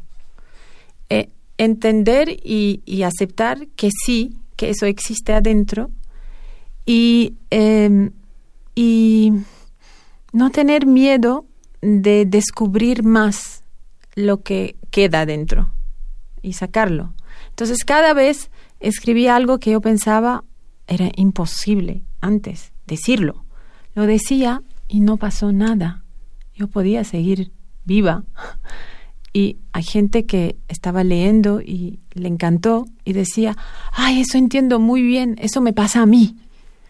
Y de repente te das cuenta que lo que era imposible hace pocos minutos antes de tú pasar ese poema a otra persona, ahora es aceptado. Entonces vas y buscas más, otro imposible. Y es así que vas paso, paso. Y yo, yo tengo que decir que los, los medios sociales como Facebook, Twitter me han ayudado mucho porque veía la reacción de la gente. Bueno, hay gente que tuvo reacción muy negativa que me han insultado, que no sé qué, que cállate, que las mujeres no deben hablar así, pero mucha más gente me apoyó, mucha más gente me le quedó encantada y sobre todo mujeres. Y eso me dio me, me, me animé a descubrir más de esa parte de mujer porque sentí que estaba ayudando a las mujeres por ejemplo con naufragio. Ese poema una vez lo leí y había una mujer sentada eh, con velo calladita todo el tiempo ninguna reacción durante el recital y al final viene y me dice yo tengo 25 años de casada. Por primera vez voy a intentar decirle a mi marido, ahógame. ¡Ah, qué belleza! Con, y, esa postal mira, yo le di un abrazo fuerte. Yo no sé si lo hizo. ¿Y qué pasó? ¿Y qué pasó? Pero si ella dijo que durante... ella lo que me está diciendo que durante 25 años no lo ha hecho nunca, no lo ha pensado, no, ha, no se ha atrevido. Y cuando me lo dijo, y sobre todo porque era muy calladita, muy así conservadora, eh, e, ese es el tipo de, de, momentos que te, te da mucha fuerza y energía para buscar más, a ver qué más puedes sacar de adentro. Eso es. Algo que me llama mucho la atención de lo que estás narrándonos ahora, Dima, es que todo esto, tal cual como lo cuentas, podríamos trasladarlo a Latinoamérica y las presiones sociales serían muy similares. No diría que iguales, porque venimos de contextos, todos venimos de un contexto diferente, todos los todos en esta mesa y todos los radioescuchas. Pero hay muchas presiones similares y hay muchos silencios similares. Y quizá me gustaría preguntarte qué presión, no, no qué presión social pesa más, pero tú que has estado en los dos lados, ¿cómo podrías relacionar, no sé, las presiones sociales del mundo árabe con las de Latinoamérica, que también me imagino que las vives de otra manera, también teniendo redes sociales, en todos tus viajes, eh, acostumbras viajar muchísimo, es decir... Sí, pues mira, es, es, yo digo que son muy distintas, por supuesto, porque ustedes están pasando por otra fase, ¿no? Sí. Pero son dos caras de una misma moneda, porque eh, fíjate que el machismo árabe, la gente dice que es muy distinto al machismo latino, pero a mí me parece que es la misma cosa, porque el machismo árabe está basado en tener posesión del cuerpo de la mujer, de su mente, taparla, esconderla, porque es mía y no quiero compartirla con nadie, la guardo en la casa eh, y me aseguro que nadie vea su belleza, porque gozo yo solo de ese producto que tengo en la casa, ¿no? Y el machismo latino es, mira que tan bella está, yo ando con esa amante tan bella, mira que cañón, no sé qué, bueno, quiere mostrar qué tan bella esa mujer o qué tan inteligente otra vez es mía, miran, miren lo que yo tengo. Otra vez es la posesión. Entonces me parece que es en, la, en, en los dos casos es tener esa, esa idea de que la mujer es una cosa que tengo yo y dispongo de esta cosa para mostrarla o para esconderla es lo mismo. Así que las presiones es la misma cosa es pueden ser distintas en su forma pero en el fondo es lo mismo es que no puedes decir o expresar todas las cosas que quieres y que tienes adentro, sean lo que sean. ¿Y cómo, cómo existes tú en este contexto? ¿De dónde sales tú? Mira, yo creo que es una, es una verdad que siempre digo, es gracias a los hombres en mi vida que me han ayudado, eh, también las mujeres, pero yo creo que las hombres, los hombres más que las mujeres, mi padre, pero también mi mamá que no hizo, por ejemplo, en la casa no había diferencia entre hermano y hermana, hembra y varón. Eh, mi padre, pero también muchos colegas míos en el trabajo que me han defendido cuando otros colegas hombres querían pararme o querían decir, ella no puede hacer esto porque es mujer. ¿Por qué mandarla a viajar sola? ¿Cómo mandar a una mujer a viajar sola en China? Es peligroso para las mujeres. Eh, entonces, yo creo con este apoyo, pero también, también con, no sé, adentro cada uno tiene una energía que tiene que, que, que salir, o sea, tiene que salir esa energía de una forma u otra y, creo que yo siempre he sido un poco rebelde y entonces cada vez que me ponían barrera pues la tenía que romper y eso me daba más. Entonces yo estoy muy agradecida a todos los que me apoyaron, pero aún más a todos los que intentaron pararme, porque esta gente que intentó pararme me dio más fuerza para ir más adelante y al final quedaron atrás. Eh, y, y, hoy en día, o sea, en mi trabajo, porque soy directora, tengo una cierta imagen de ejecutiva, pero al mismo tiempo soy poeta, soy madre. Hoy en día trato de, de dar un ejemplo de que se puede, se puede hacer lo que uno quiere, la combinación de cosas que uno quiere. Y, y, muchas veces yo rompo un poco la imagen de lo que debe ser una directora en la manera de hacer, en la manera de hablar, en la manera de vestirse, en la manera de ir a las reuniones estas grandes. A veces vengo con el niño porque está enfermo y no lo voy a dejar en la casa. Entro a la sala de reuniones de ejecutivos con mi hijo y está conmigo. Nadie puede decir nada porque todos tienen hijos y saben que ellos no querrán que su mujer salga de la casa si el niño está enfermo. Pues yo, yo soy igual entonces, con estas, estas cosas que son importantes, aunque parezcan pequeñas, yo creo que aprendo a existir con esas, bueno, muchas cosas. Es que al principio de la conversación, precisamente, eh, decías, ¿no? Para el trabajo periodístico, que es completamente separado, vamos a ponerlo ahorita de la poesía, jugabas, utilizaste la palabra juego, yo no sé si la, la debemos retomar o no, hacer esta otra persona. Y en este caso hablabas de, de un hombre, ¿no? De, de, una dima hombre, vamos a ponerlo así. Sí. ¿Cómo, el proceso de quitarse la máscara y de de pronto decir, a ver, me voy a llevar a mi, a mi hijo al trabajo, a mi hija al trabajo, no es el proceso más sencillo. Y quizá ahí está el germen de la poesía, cuando uno tiene que quitarse esta máscara de alto ejecutivo que de vez en cuando todos nos tenemos que poner esa por un lado me gustaría saber tu opinión, pero también por el otro y desde el lado de los periodistas, ¿tenemos que ponernos máscaras? Los que trabajamos en medios de comunicación. Mira, si trabajas en televisión y también tienes que sobrevivir toda la presión en la sala de redacción, oh, la presión física, la presión, o sea, eh, para, para llegar a donde yo llegué tuve que darle pruebas a todo el mundo y a mí que sí puedo hacer lo que sea ir a la selva, aunque tenga la regla.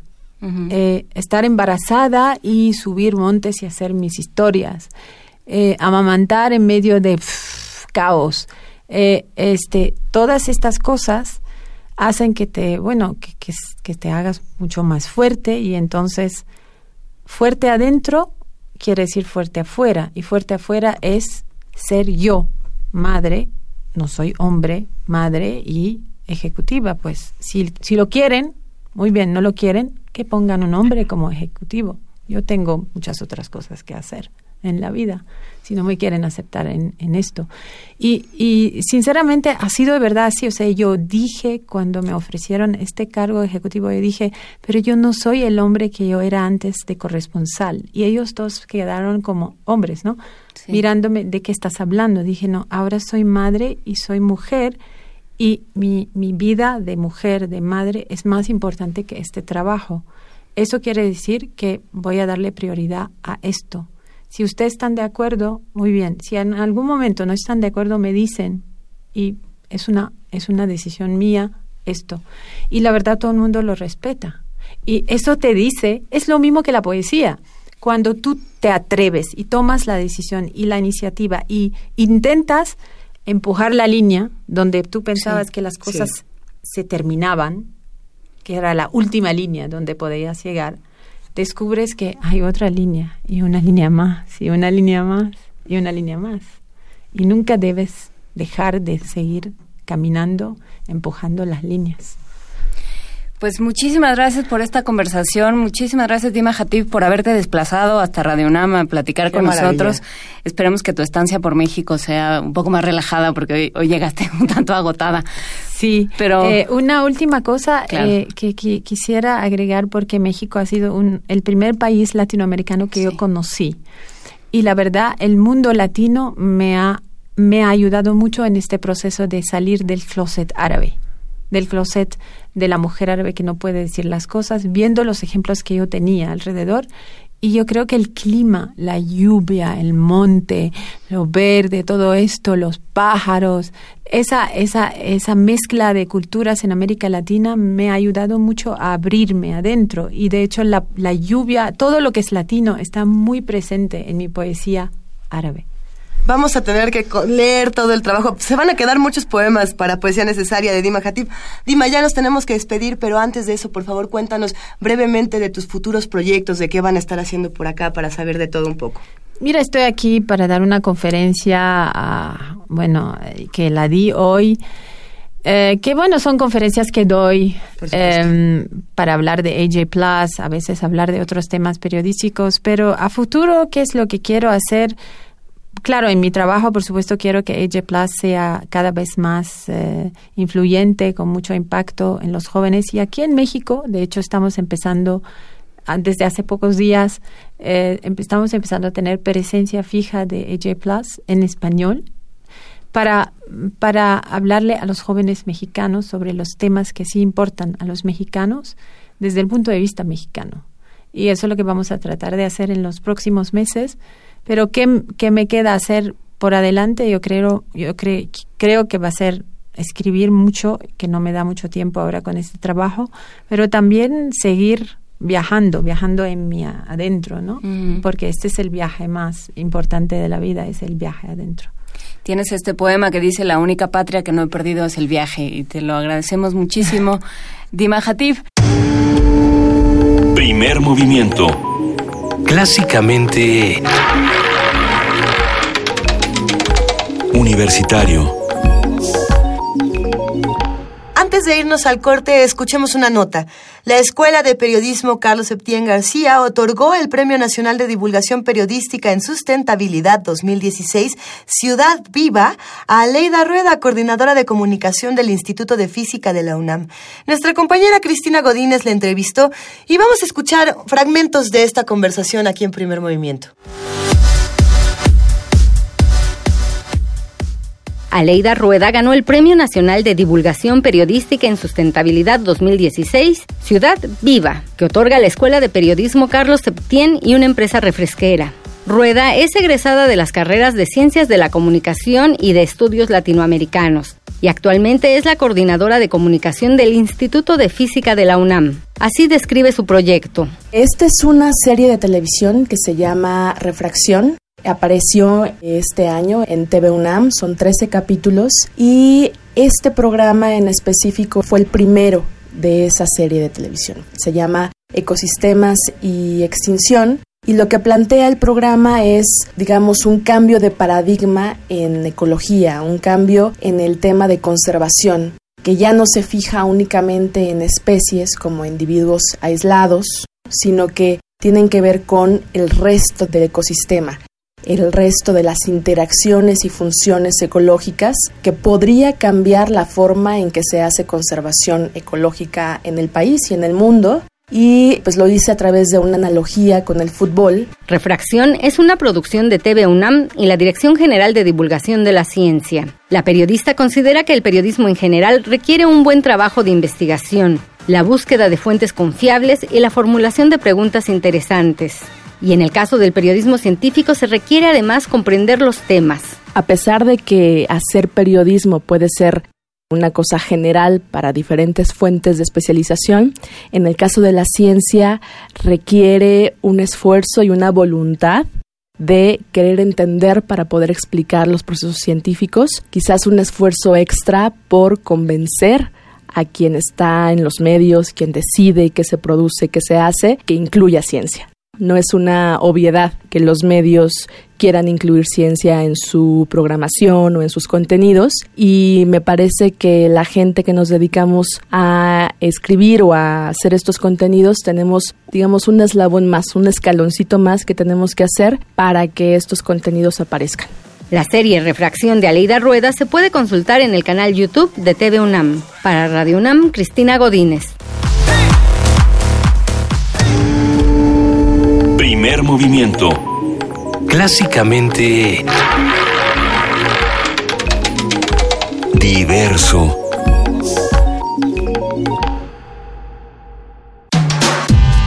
Primer movimiento. Podcast y transmisión en directo en www.radiounam.unam.mx.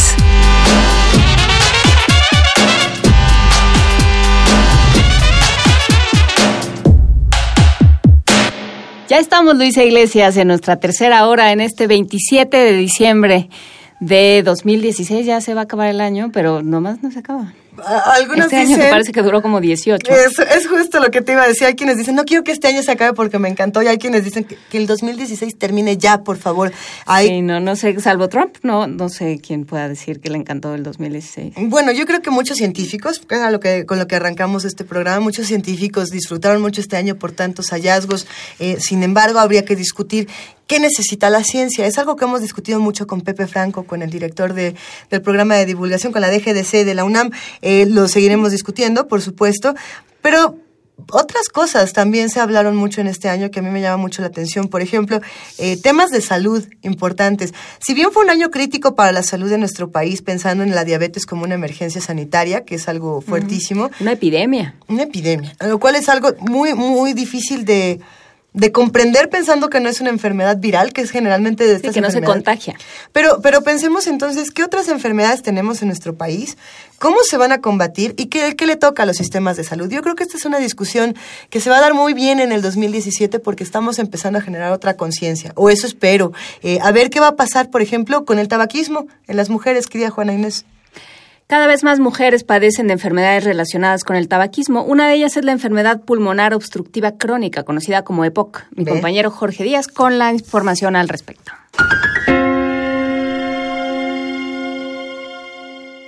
Datos del Centro Nacional contra las Adicciones revelan que un menor de edad consume siete cigarros diariamente, mientras que los adultos fuman 6.5 cada 24 horas.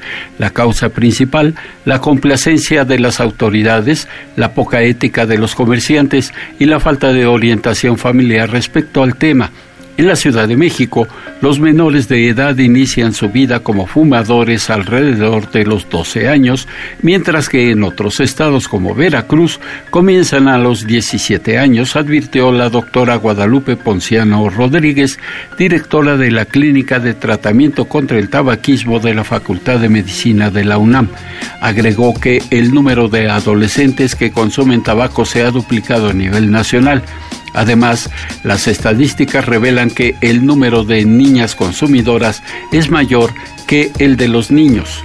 Ahora esto está cambiando y es por eso precisamente que queremos dar como esta voz de alarma de que las mujeres están siendo ahora uno de los grupos más importantes en términos de prevalencia de tabaquismo. Tenemos datos, por ejemplo, en nuestro país que nos dicen que de los 17 millones de, fumadores que tenemos según la última encuesta de 2011, alrededor de 6 ya son 6 millones ya son mujeres. En entrevista para Radio UNAM, Ponciano lamentó que las autoridades encargadas del combate a las adicciones no hayan aplicado políticas o medidas administrativas más eficaces para evitar el incremento de la adicción en niños y adolescentes. Por ejemplo, aunque ya existe una ley que prohíbe la venta de cigarros a menores de edad, algunos comerciantes no la respetan y las autoridades son omisas. Y otra de las cosas importantes que influye para que estos niños empiecen a fumar, desafortunadamente, es el que pueden eh, comprar cigarros de forma unitaria. Ayer lo veíamos aquí en uno de los parques que pasamos, un señor en una cajita vendiendo cajetillas abiertas, ¿no? Vendiendo de a cigarro. Eso se ha visto que es una estrategia pues terrible de seguir esta tendencia. En los próximos años ya no se hablará de leyes o medidas que inhiban el consumo del tabaco, sino de las enfermedades derivadas de la adicción, como el enfisema pulmonar, el deterioro de las piezas dentales, la impotencia sexual e incluso hasta la muerte, advirtió la especialista. Para Radio UNAM, Jorge Díaz González. Primer movimiento clásicamente reflexivo. Esta nota que sigue, esta mesa del día que sigue y, que, y, que, espero todos disfruten tanto como nosotros la disfrutamos, eh, fue grabada, emitida precisamente el 23 de marzo. Le estoy haciendo de emoción porque además déjenme contarles, queridos radioescuchas, que yo hice un verdadero berrinche cuando mi querido amigo, gran escritor, eh, periodista, pero además un, un joven sabio de su tiempo, Bernardo Esquinca, vino aquí a primer movimiento y Luisa Iglesias no estuvo ahí para decir, fírmame por favor mi libro de, de, la nota roja y de todo. O sea, qué injusticia, querida Juana Inés, yo quería estar ahí, qué bueno que lo puedo revivir el día de hoy. Estabas de vacaciones, mi reina, pero eh, puedes recuperar esta conversación que tuvimos el 23 de marzo con Bernardo Esquinca sobre la nota roja y su atractivo a raíz de su novela Carne de, ataúd, Publicada en Almadía. Qué buena novela. De verdad, si, si, no, si no la han leído, todavía no se acaba 2016. Vayan, cómprenla, léanla, disfrútenla y nos cuentan qué les pareció.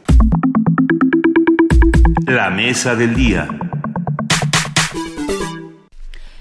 México es un país en, el que la violencia se ha expandido de manera notoria. En, en ocasiones ha ocasionado, en realidad, que el periodismo se vuelva una profesión de riesgo. En este contexto destaca el trabajo de aquellos valientes que se han encargado de documentar, a través de la palabra o la imagen, los sucesos trágicos que prevalecen en nuestro país. En este sentido, la nota roja es un género periodístico de gran relevancia en México, cuyo enfoque radica en mostrar los sucesos relacionados con la violencia física provocada por el crimen o los accidentes. Se le llama nota roja debido a que la estampa que se colocaba durante la Inquisición en México para llevar a cabo una ejecución o un castigo era de color rojo. En su novela Carne de Ataúd, una historia ubicada en la época del porfiriato, Bernardo Esquinca trata la historia de El Chalequero, el asesino Francisco Guerrero Zapatero, que ejecutó sus crímenes en Río Consulado. A propósito de esta obra, hoy conversaremos con Bernardo Esquinca sobre el potencial narrativo y literario de la Nota Roja porque Bernardo Esquinca es escritor de la llamada ficción de lo extraño, que ahora espero que nos explique más, que es una mezcla de género policíaco, de género fantástico y de terror. También buenos días, Bernardo, gracias por estar con nosotros. Hola, ¿cómo están? Un gusto estar aquí en esta mañana de vacaciones para unos y para otros de chamba. Mañana de frontera. Entonces, justamente vamos a, jugar con esta frontera. Vamos a jugar con muchas fronteras hoy, Bernardo. Em, ¿Qué es esta ficción de lo extraño? Bueno, es un, es un término para, para hablar de la literatura que siempre em, pone en cuestión la realidad, ¿no? Y está haciendo comillas con sus manos. Exacto, como si nos pudieran ver, ¿verdad? Los, los, radioescuchas. Pero sí, es decir, mm, eh, los narradores, eh, que como yo eh, no nos interesa mucho la realidad como tal, sino pasarla por el tamiz de lo extraño, de lo, de lo fantástico, eh, nos podríamos inscribir en, esta, en esta corriente, ¿no? Buscamos recuperar el asombro que mm, casi ya no sentimos en estos días, no vivimos una realidad ya tan tan global y, ahora con las redes sociales es, a cada segundo hay una inundación de realidad de todo lo que pasa en el mundo que eh, creo que ya eh, estamos rebasados, ¿no? Entonces nos, nos interesa más bien, ya nada nos, parecería que ya nada nos puede sorprender. Y la literatura de lo extraño busca justamente recuperar ese asombro que deberíamos sentir más a menudo, ¿no? Siempre en contacto con lo, con lo siniestro, con lo extraño, con, con el lado oscuro de la vida, que es una exploración que a mí me interesa, porque creo que ahí podemos encontrar claves para entender por qué nos comportamos como nos comportamos los seres humanos. Es lo que Freud llama die Unheimlich, ¿no? Lo que es, nos es familiar, eso que sucede en los sueños, que es aparentemente un territorio familiar, pero que de pronto entra un, un elemento que no es que no pertenece como a ese conjunto no y eso es lo que nos lo que recordamos del sueño lo que nos hace darnos cuenta en, en el en, el sueño que, que estamos soñando ¿no? esto no es así. Esto es de lo de todos los días lo que ya he visto pero no es lo que ya he visto. Sí exactamente eh, Arthur Machen eh, que es como el papá literario de Lovecraft, eh, decía que, que, era lo extraño que una rosa te dé los buenos días. O sea que uno, precisamente este es el, enfoque de cosas tan cotidianas, pero que hacen algo que se sale de lo normal. ¿no? Entonces, esa es la idea de la literatura de lo extraño, que es un término tomado de la literatura eh, de estadounidense, ¿no? La weird fiction es algo que tiene pues más de 100 años haciéndose allá y es algo que eh, escritores como el, como el mismo Lovecraft han, desarrollado de manera muy, muy importante, ¿no? Claro, hay varios como subgéneros, como el dark fiction también, eh, que está un poco navegando entre el terror eh, sobrenatural y el terror real, que era un poco lo que decía Lovecraft. Y si no me equivoco, es un poco lo que haces tú, Bernardo, al elegir como temas la nota roja, pero también el terror, es decir, juntas como el terror real y el terror imaginado, y eso en un momento en donde estamos muy anestesiados ante la magnitud del terror que hay allá afuera y necesitamos como casos concretos que nos hagan, nos hagan despertar o que nos confronten, ¿cierto?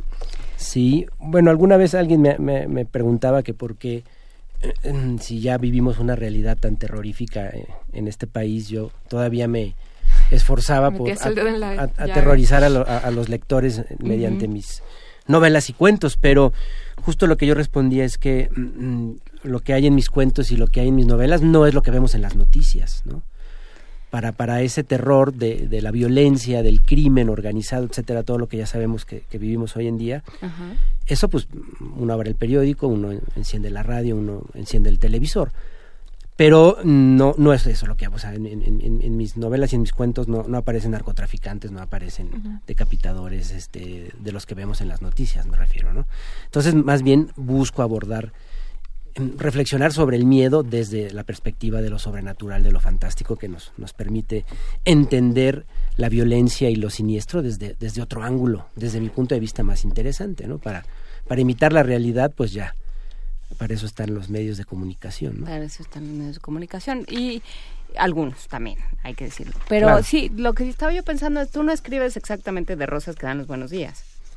Eso, es una, eso te da todo un panorama, un tinte rosa, como decía Firelli, que no es exactamente. No sé, pero si una rosa te diera los buenos días, estoy segura de que sí, sí, te llevarías un pequeño susto. Sí, pero no tan grave como eh, abrir una novela sobre un hombre que, que abre personas en canal y así las mata, que es lo que tú presentas ahora.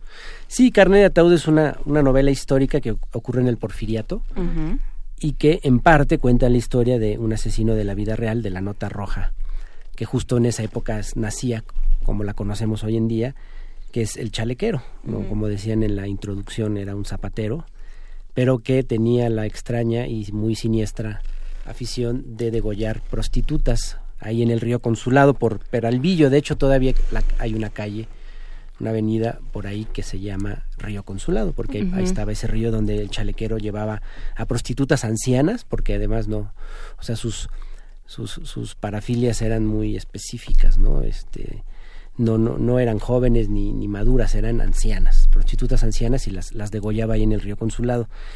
Y pues hago esta recreación del nacimiento de la nota roja, de los crímenes del chalequero, del como de la parte oscura del porfiriato, pero aparte hay otras tramas ahí que se van entrelazando, ¿no? Pero pero sí digamos que mm, no me interesó analizar la violencia de hoy en día, sino mejor me fui 100 años para atrás y curiosamente muchos lectores me han dicho que encuentran muchas, muchas similitudes. ¿no? bueno, pues la maldad, la, maldad y, el, y, las perversiones humanas no, no cambian, ¿no? Las pasiones humanas no cambian, por eso seguimos leyendo a los griegos, ¿o no?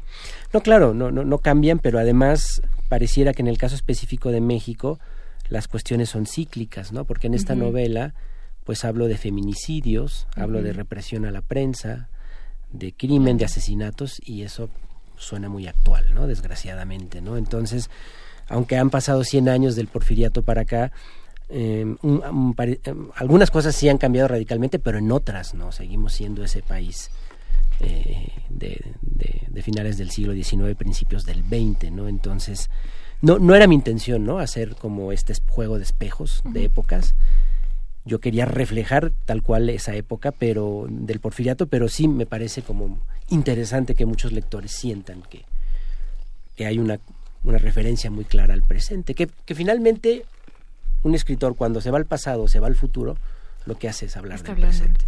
Ahora, sobre la nota roja, claramente hay una continuidad. Eh, somos lectores asiduos, algunos vergonzantes, otros no, pero la nota roja nos provoca eh, sentimientos encontrados. Gran placer. Eh, es, es, el placer morboso de ver eh, la muerte. ¿Crees que cumple una función importante? ¿Cómo era? Eh, ¿Cómo es que surgió? ¿Por qué surgió? ¿Y cómo ves ahora eh, como género periodístico y también como género un poco como paraliterario? Sí, bueno, es un tema muy polémico, ¿no? La, la nota roja. Para algunos es una cuestión de vergüenza que no debería existir, para otros este, es un tema de estudio, para otros es un tema de entretenimiento pero sí creo que cumple la nota roja una cuestión de testimonio social importante y la, y la nota roja lleva más de 100 años reflejando la parte oscura de la sociedad, ¿no? las pulsiones violentas que en toda sociedad se manifiesta. Y en México, pues sí tenemos una relación particular con la muerte y con el morbo, como sabemos. Y eh, la, la, nota roja eh, ha venido a cumplir una función importante porque yo creo que esta realidad tan cruda que vivimos, eh, eh, sin este tamiz de humor negro que tiene la nota roja, creo que sería insoportable, ¿no? Entonces, por supuesto que apela también la nota roja a algo que es esencia en el ser humano, que es mm, este binomio atracción-repulsión, ¿no? El morbo que es, que es parte de todo ser humano, pero que creo que en los mexicanos se manifiesta de manera más, más, más fuerte, ¿no? Por, por como lo comentaba, de esta, relación tan particular que tenemos con la muerte. O sea, nuestra celebración del Día de Muertos pues es, es única en el mundo, ¿no? Comemos calaveras de azúcar, con nuestro nombre. versos irónicos, exacto. En fin, todos, todos sabemos eso, ¿no? Pero la nota roja tiene eso, ¿no? O sea, vemos esta portada impactante, la imagen grotesca, pero a la vez tiene un encabezado que, que te, que a pesar de la tragedia que hay detrás te arranca una sonrisa, como que quieres ver y no quieres ver, pero al final te detienes y ves, es esto que es parte, o sea, no podemos negarlo, es parte del ser humano, es como cuando hay un accidente en la calle, es inevitable que llegan los mirones, porque es parte de nuestra esencia, ¿no?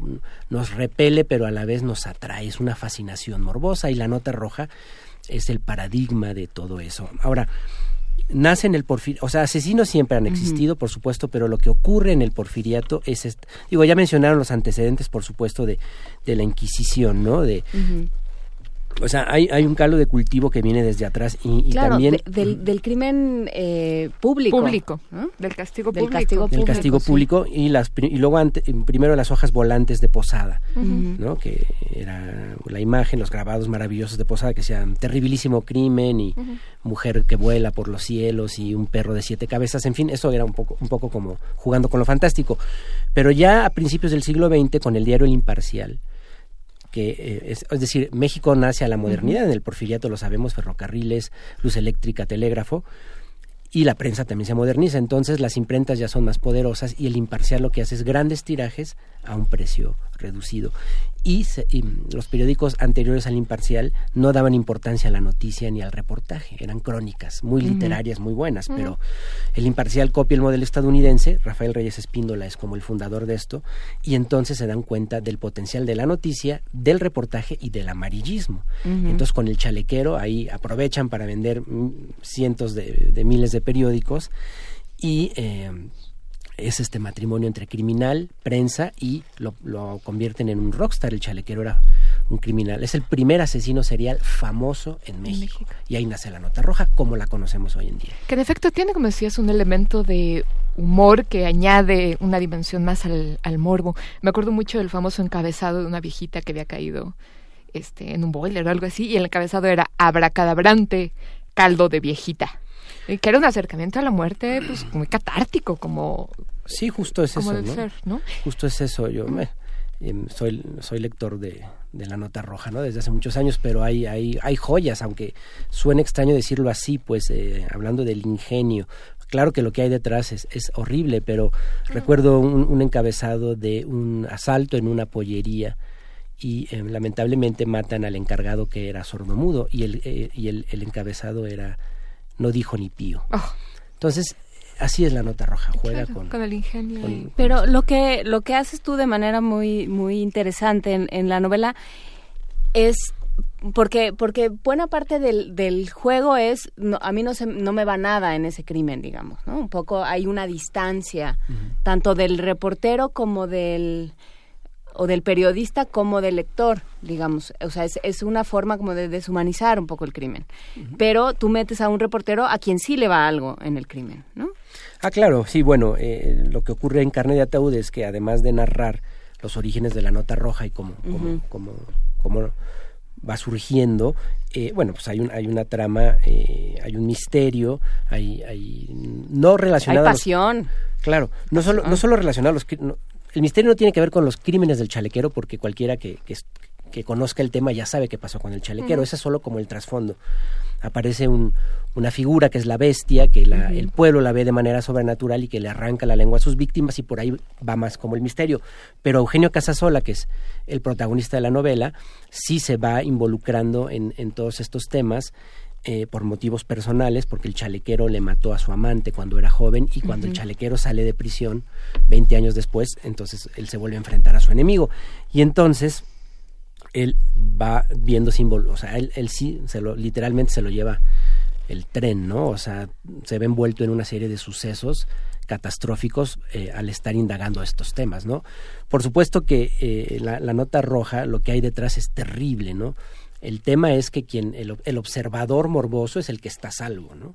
Pero quien está involucrado en ella, por supuesto que, que vive una tragedia y es lo que le pasa al protagonista de esta novela.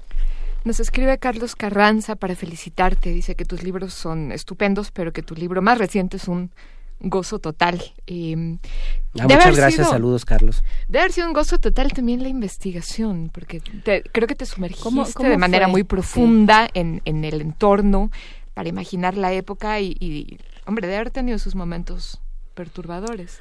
Sí, fue muy gozoso, fue muy gozoso. Eh, creo que es la novela que más me ha divertido escribir y por supuesto la parte de investigación fue una delicia, ¿no? Este, desde ver los archivos de eh, al Archivo General de la Nación, el AGN, que bueno, pues hay muchísimas noticias de la época y del chalequero, ¿no? Hice un junté un expediente muy muy completo con con, con, todas las noticias que salieron en la época del chalequero en distintos diarios, que además no solo era ver la nota, sino todo lo que había alrededor de esa nota, ¿no? Desde los anuncios de la época que ya te dan el tono, ¿no? Como el específico del doctor Hershey, que es era una cura para el alcoholismo y lo más simpático es que luego viene una línea así que dice eh, fácil de aplicar sin que se sepa. Entonces me imagino a las abuelitas de la época echándole a, al hijo borracho Una gotita unas gotitas ahí en el té o algo así y creyendo que así se iba a curar. No, entonces es, esa investigación, eso es quizá incluso más importante que, que las notas mismas del tema, este estas pequeñas cosas de la vida cotidiana que, que porque es la fotocopia ¿no? del, del periódico con la noticia, pero al, alrededor venían todos estos anuncios y otras cosas que te hablan de cómo era la vida en, esa época, ¿no?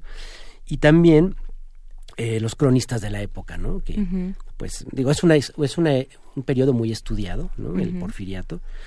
Pero, este, digo, las memorias de Ciro B. Ceballos, por ejemplo, que se llama Panorama Mexicano, lo hace con tanto detalle, te dice qué restaurante sabía, qué, qué, tenía la carta del menú, qué bebía la gente, a dónde iba, cómo eran las calles, en fin, o sea, es o sea, no fue difícil reproducirlo, ¿no? Porque hay muchísima información de la época.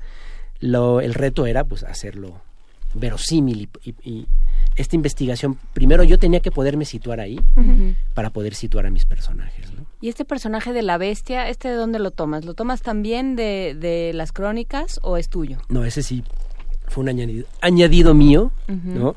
Pero que tiene que ver con justo lo que más me interesaba del porfiriato, que es lo que hablábamos, una época en donde México está naciendo a la modernidad, pero a la vez las antiguas supersticiones siguen muy latentes, ¿no? Entonces, mm, en las, en las calles del porfiriato se oye todavía el lamento de la llorona, eh, los gritos de Pachita la alfajorera que te vende tuétano con, con hueso de muerto, la mulata de Córdoba anda por ahí haciendo sus hechizos, este, eh, don Juan Manuel se aparece y te clava su, cuchillo en la calle de República de Uruguay. Entonces, me, me, me encantaba ese, esos contrastes, porque además el porfiriato es una época donde el espiritismo estaba muy en boga, ¿no?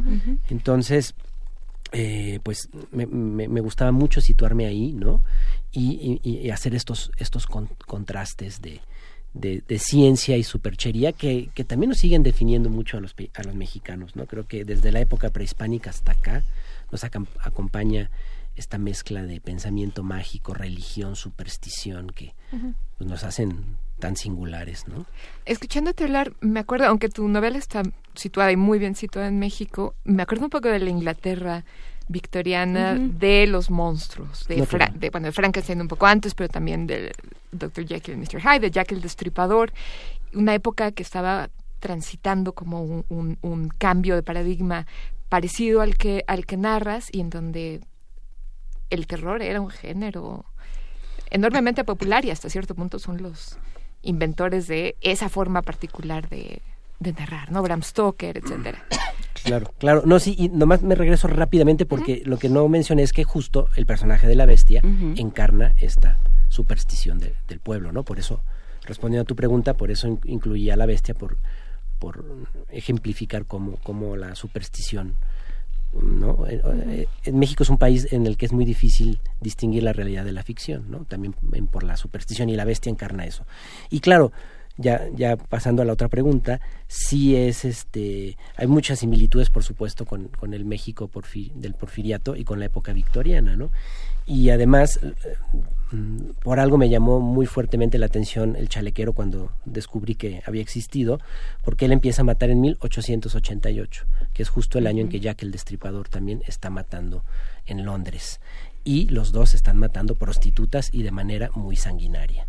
Entonces yo dije, no, no puede ser, o sea, tenemos, tenemos nuestro Jack el Destripador y no es muy conocido, ¿no? Porque no, no, es, no es un asesino tan famoso como, como lo es a nivel mundial Jack el Destripador, que es, que es mm, sin duda el paradigma del, del asesino serial y, célebre, ¿no? Y tiene su mitología que no estaba construida todavía. Exactamente. Entonces, este sí, sí, por supuesto, ahora claro, con sus diferencias de, de, de Londres a, a, la Ciudad de México de finales del 19, principios del 20, pero sí, se, sí comparten esta, em, este clima, estas atmósferas, eh, además, pues hay que pensar que, por supuesto, son ciudades ambas, pues iluminadas por farolas de gas, eh, cruzadas por carruajes y, por ríos. Por ríos y, el espiritismo. También en, en, Londres, obviamente, estaba muy en boga el espiritismo en esa época.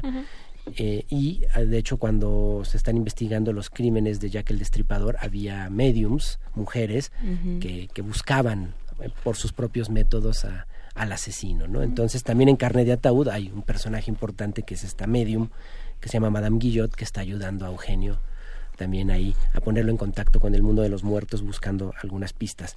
Pero claro, el Londres victoriano es el paradigma de muchos de los monstruos que nos acompañan hoy en día, por fortuna, ¿no? Clásicos de la literatura los mencionaste, ¿no? Digo Drácula, Frankenstein.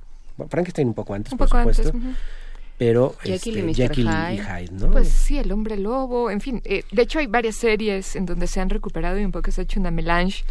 Que me eh, encantan. Penny Dreadful, por ejemplo, ahí están todos. Y funcionan bien juntos porque viven en el mismo A todos los ponen en, el Londres victoriano, a todos ellos. Entonces, eso es, es fascinante, ¿no? Y, y bueno, pues los climas porfirianos también iban por ahí, con sus diferencias, por supuesto. Pero, por ejemplo, en Londres eh, eh, estaba Whitechapel, eh, está todavía pues, pero en esa época era así como una zona totalmente roja, pendenciera, muy peligrosa, que es donde ocurren la mayoría de los crímenes del destripador, y acá Chalequero actuaba en Peralvillo, que también era las afueras, y era una zona, un barrio absolutamente de arrabal y muy peligroso también, marginal, ¿no? Entonces, marginal absolutamente. Entonces, pues sí hay son similitudes de, época y de, situaciones, ¿no?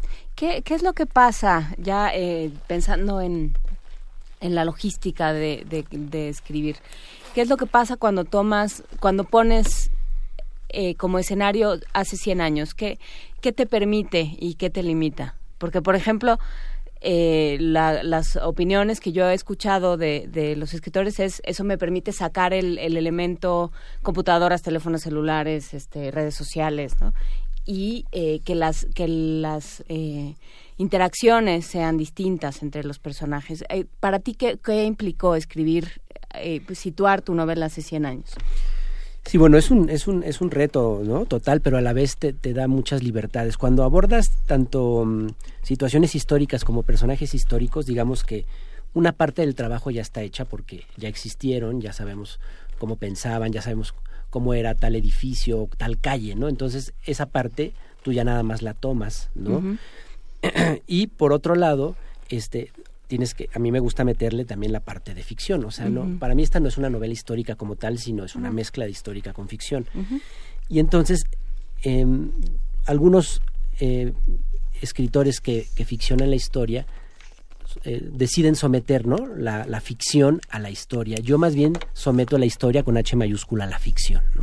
Entonces, eh, hago que los personajes que existieron hagan cosas que, que, no tenemos comprobación de que sí, sí hicieron, pero que a la vez no hay comprobación de que no las hayan hecho. Son como, alguien decía que eso es como un vacío jurídico hablando en términos abogados. entonces tú puedes, ah, entonces por ejemplo yo hago en esta novela que el famosísimo mago perverso Aleister Crowley tenga un encuentro con Porfirio ah, Díaz. fantástico. Eso no está documentado, pero como decía, tampoco hay un documento que diga nunca se encontraron. Merece ser verdad. Entonces, exactamente, entonces esto, eso es lo que me gusta jugar al ficcionar la historia. Ahora, no puedo traicionar el espíritu ni de la época ni de los personajes, eso sí, no, o sea, no puedo poner a Liester Crowley, que era un hombre perverso, en una institución de caridad llevándole juguetes a los niños, eso sería, pero sí lo puedo poner con otro malvado de la época que es Porfirio Díaz y entonces ahí están ese es como para mí justo el lo que me interesaba de ir a la historia y, jugar con hechos históricos y con posibilidades de esos hechos históricos, ¿no? Estamos hablando, para quien está apenas sintonizándonos, con Bernardo Esquinca y su nueva novela Carne de Ataúd, editada por Almadía. Y Bernardo, nos escriben, em, mencionan, por ejemplo, la obra de Enrique Metinides, que es posterior, pero que era un gran documentador, un gran cronista fotográfico de em, pues de la muerte ¿no? y del crimen en la Ciudad de México. Sí, no, bueno, es un genio, vive por fortuna todavía, ya, ya está jubilado desde hace mucho tiempo, pero digamos, es el gran fotógrafo del siglo XX de Nota Roja, y él sin proponérselo hizo arte eh, de su trabajo y sus fotografías se exponen hoy en día en galerías de Nueva York, de Londres, y curiosamente él nunca va, aunque lo invitan porque él tiene miedo a volar. Pero no, Enrique Metinides, pues es, es, es este, un un genio, de verdad, y, creo que justo ahora hay una exposición de él. Gracias. Y un libro. En, en, en, esta, en Cuatro Caminos, que es una galería, y vale mucho la pena acercarse al trabajo de, Enrique Metinides, que digamos a mediados de, del siglo XX hizo un gran trabajo fotográfico. ¿no? ¿Y cómo fue adentrarse en esta estética también ahora que hablas de, la fotografía, ¿no? O sea, es todo, no es solo todo lo que leíste, sino todo lo, que viste, lo que pensaste sobre la Ciudad de México. ¿Cómo te cambió la Ciudad de México después de este trabajo?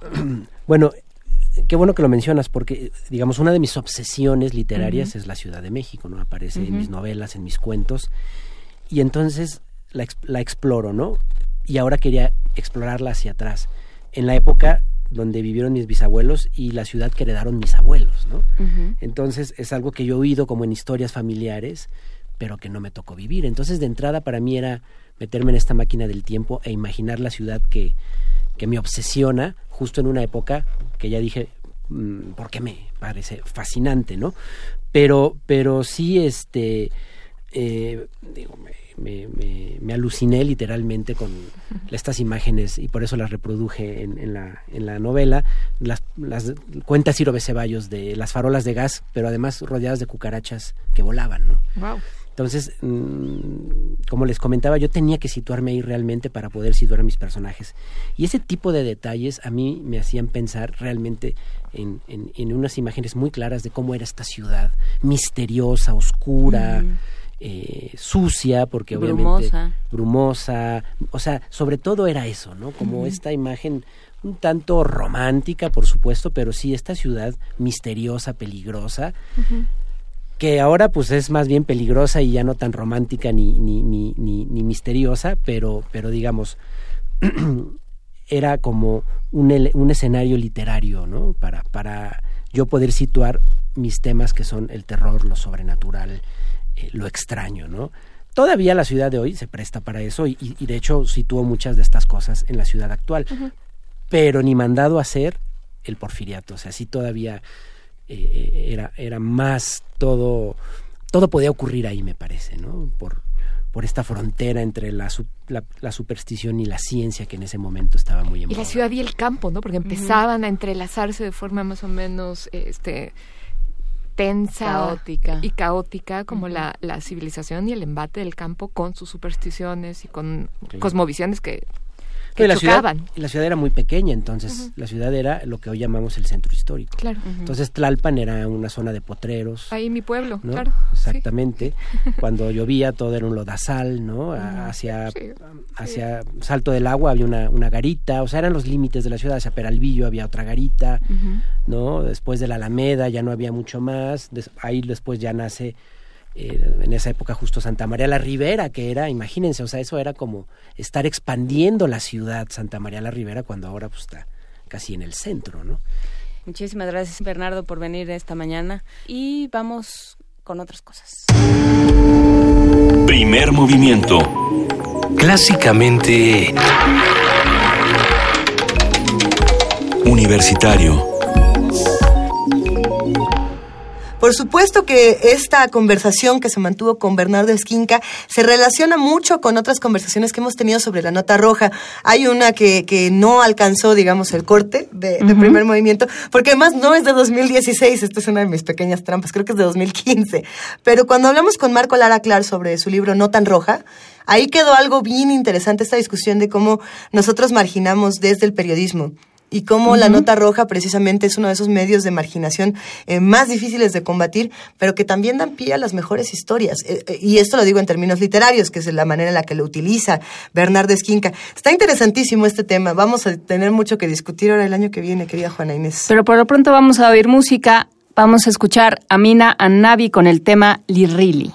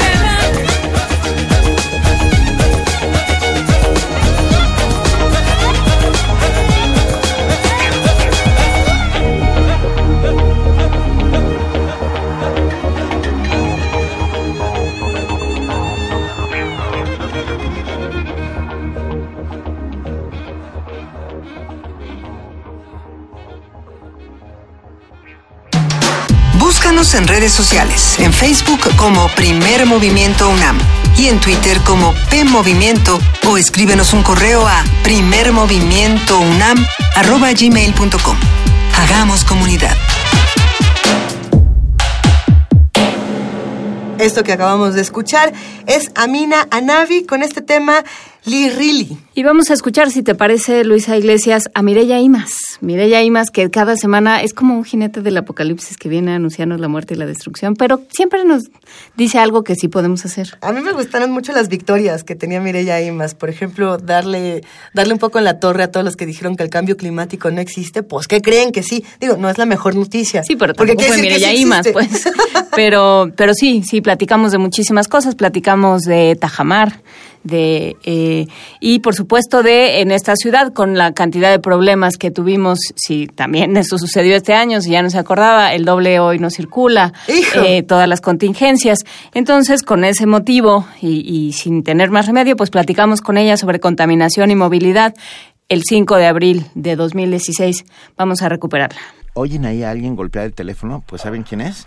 Es nuestra queridísima, queridísima Mireya Imas, directora del Programa Universitario para de las Estrategias para la Sustentabilidad. Venga, el, pues. Ese Programa Universitario de Estrategias para la Sustentabilidad. Eso dijimos. O sea, más o menos. Hola, Mireya. Una variante. Lo bueno es que nos queremos mucho. Sí. ¿Cómo estás, querida Mireya? Muy bien, ¿ustedes qué tal? Muy bien, Estamos muchas muy gracias. bien. ¿Qué, Es- ¿Para quién se hace ciudad, Mireya? Pues esa es la pregunta que nos estamos haciendo, yo creo que todos los habitantes de esta megalópolis, ¿no? Ujú. ¿Para quién se hace ciudad? Este, bueno, pues primero les saludo a ustedes, a todas y todos en cabina y por supuesto a la comunidad de Radio Escuchas. Y em, pues hoy sí les pedimos a todos que nos escriban muchísimo porque ahora sí que nos interesa muchísimo conocer su opinión y cómo han vivido el día de hoy que perdón que arrancamos con con el hoy nos circula reloaded, ¿no? Entonces, pues vamos a comenzar por insistir precisamente en que el hoy no circula es una medida que sirve y que ha servido de manera puntual como paliativo para las contingencias ambientales, pero que ciertamente no resuelve el problema de la contaminación atmosférica porque en el mediano y largo plazo incrementa el parque vehicular. Así que cabe mencionar que una forma de subsanar el error cometido en la década de los 90 de volver permanente, no sé si se acuerdan que también nos dijeron que iba a ser provisional, fue la introducción de la calcomanía doble cero. Y esta calcomanía lo que hizo fue incentivar la renovación del parque vehicular con autos nuevos. Y bueno, pues esto claramente solo favoreció a quienes podemos costear vehículos nuevos. Y pues, ¿qué está pasando ahora? Bueno, por un lado nos preguntamos eh, cuál es el panorama con el que se topó el millón de personas extra que como mínimo llegaron esta mañana de golpe al transporte colectivo. Por cierto, vale la pena hacer un pequeño breviario cultural porque hasta las autoridades andan hechas medios bolas. El transporte colectivo público es el metro, RTP y el trolebús. El transporte colectivo concesionado es todo lo demás, metrobús, combis, microbuses, camiones, tren suburbano, taxis, ecobici y bicitaxis. ¿Cómo funciona este conglomerado de opciones de movilidad colectiva, que no pública, porque no todo es público? Por un lado, el público, el transporte colectivo público, está saturado y sin mantenimiento. Y por el otro, el concesionado es ineficaz, inconexo, inseguro, contaminante y se mueve por la lógica del privil- de privilegiar las ganancias y no claramente las necesidades de las y los usuarios. Y yo creo que ya es hora de que nos digan las autoridades quién y cuándo va a meter en cintura a los dueños de las rutas de microbuses, combis y camiones que contaminan ostensiblemente. Bueno, estaba en la en la plataforma de, de Mancera cuando era candidato. Pues sí, pero Tenía ya trazadas las rutas y todo y luego como que se le olvidó. Sí, no será ni el primero ni el último político que nos promete en campaña y nos deja colgados luego, ¿no? Sí, no, pero es, pero son cosas que son urgentes, porque también, por ejemplo, el tema de cuándo les vamos a obligar a respetar las paradas, a no cargar pasaje cada tres metros, a darle mantenimiento a sus unidades y sobre todo a ofrecer un trato digno y seguro a las y los usuarios, a no privatizar las calles para guardar y lavar sus unidades. Bueno, que tengan placas, ¿no? La mayor parte de la flota de microbuses opera con modelos de más de 15 años. Y en estos en estas unidades se está haciendo el 64% de los viajes de la Ciudad de México. Y bueno, también por otro lado, pero en este mismo contexto, en materia de, inseguridad en el transporte colectivo, eh, por ejemplo, la Comisión de Derechos Humanos reporta que siete de cada diez mujeres afirmaron tener miedo de sufrir una agresión sexual en, en este tipo de transporte. En el 2009 se registraron 88 violaciones en taxis y 28 en microbús y más del 50% de las y los usuarios de transporte en el Edomex han sido víctimas de algún delito. Esto de acuerdo con una encuesta del INEGI, la encuesta nacional de victimización y percepción de la violencia del 2014. También cabe preguntarse, pues, ¿qué tipo de ciudad y de movilidad hemos estado construyendo? Y bueno, la respuesta es contundente en números, pues ciudad para los autos, dislocada, desigual, contaminada, de espaldas al suelo de conservación y las áreas verdes, donde hoy solo ganan los grupos de presión y siempre perdemos la mayoría de los habitantes. El automóvil particular es hoy el enemigo a vencer, aunque por todos lados se le impulsa. En el 2011, el gasto orientado al automóvil representó el 66% del total de los recursos destinados a obra pública en 10 estados del país, contra el 22% que se invirtió en transporte público o infraestructura ciclista. Esto de acuerdo con un estudio del ITDP. Las gasolinas están subsidiadas y la infraestructura del país se concentra en los automotores en general y hemos desplazado, incluso olvidando opciones como los trenes. El transporte de carga es otro gran privilegiado cuya flota urge que se renueve por el tema ambiental, pero también por la cantidad de accidentes mortales que provoquen las carreteras del país. Ya, ya es hora de, movernos a los horarios nocturnos de circulación y de carga y descarga, lo cual debería de ser permanente y lo mismo va para los servicios de eh, públicos de para los vehículos, perdón, públicos de servicio. Por ejemplo, el camión de la basura, etcétera, ¿no? El paraíso de la falta de regulación también viven los vehículos, lo viven los vehículos y la maquinaria de construcción. A estos solamente les aplicamos el hoy sí contamino. Por otro lado, las armadoras de autos han sido las ganonas por partida doble. Nos venden autos más caros y de menor calidad que los modelos destinados al mercado de Estados Unidos. Así es. Los estándares de emisiones también son menores y aún así hay quien nos los cumple. Como la construcción de infraestructura privilegia los carros, no es de extrañar que el año pasado, en plena recesión, la industria automotriz tuviera ganancias récord en nuestro país. En contraste, a las y los trabajadores de menores ingresos les toca bailar con la más fea. Además de padecer el transporte colectivo, el costo de la vivienda es tan elevado en la Ciudad de México que de acuerdo con un estudio de la UACM, el 80% de los derechohabientes de las dependencias públicas que cotizan aquí en la Ciudad de México obtienen sus viviendas en el Edomex. Cada día se producen 4.2 millones de viajes a la Ciudad de México desde 58 municipios mexiquenses, esto según la propia CETRAVI. ¿A poco esto no crea problemas de movilidad y desigualdad? ¿Y eh, cómo piensan entrarle a resolverlo? Y bueno, nos quedan aún en el tintero varios puntos que dejaremos para el siguiente martes, como la siembra de 1.500 árboles a 14 mil pesos el árbol en época de secas. No, qué barato. ¿A 14 mil pesos el árbol? A 14 mil ¿Es el del bien y del mal, el del Génesis? 50 millones de pesos. Eh, ¿Es el árbol del principito? ¿Es el del bien y del mal? El del principito y en época de secas. No, bueno. O sea, la verdad, no podemos seguir planeando ciudad a golpes de ocurrencia. No. ¿No? Mire, ya, eh, perdón. a golpes, sí, es una barbaridad, perdón. Sigue, siendo más barato vivir en, el Estado de México y viajar a la Ciudad de México en coche que vivir en el interior de la, de la ciudad. Este, en mira, en términos de las opciones sí, porque incluso las opciones de, del, del, de vivienda este, para trabajadores pues se está haciendo allá, no se está haciendo acá. Entonces aquí en la ciudad nos hemos quedado con el desarrollo de, de vivienda para niveles de ingresos medios, altos a altos. Y entonces, bueno, pues claro, la gente no tiene dónde vivir aquí, pero es que eso también es una apuesta de, de a qué ciudad hemos querido construir. es política pública. ¿A quién le estamos dejando el desarrollo de la ciudad? Solamente a los inversionistas privados. Pues muy bien, como siempre eres una fuente inagotable de optimismo, Mireya, muchísimas gracias. Este, no, bueno, pues hay que ir, ahora sí que hay que ir apuntando estos detalles porque realmente urge hacer un montón de cosas y un montón de virajes porque vamos realmente en una ruta que pues lo único que ha ido haciendo es agravando los problemas ambientales y también agravando los problemas de socialización y de colectividad, porque de esta manera pues no estamos haciendo ciudad, no estamos creando espacios de encuentro, no estamos creando, o sea, no estamos apostando a la ciudadanía, estamos apostando a los negocios y eso al final del día pues solo favorece a muy poquitos y pues genera enormes tensiones sociales, ¿no? Sin duda. Y hay que apostar a ser comunidad y eso hacemos aquí todos los días o por lo menos lo intentamos. Pues, muchísimas Oigan, pues, pues, les invitamos a todas y a todos que, que consulten este editorial y los artículos que hemos estado citando en nuestras redes sobre estos temas.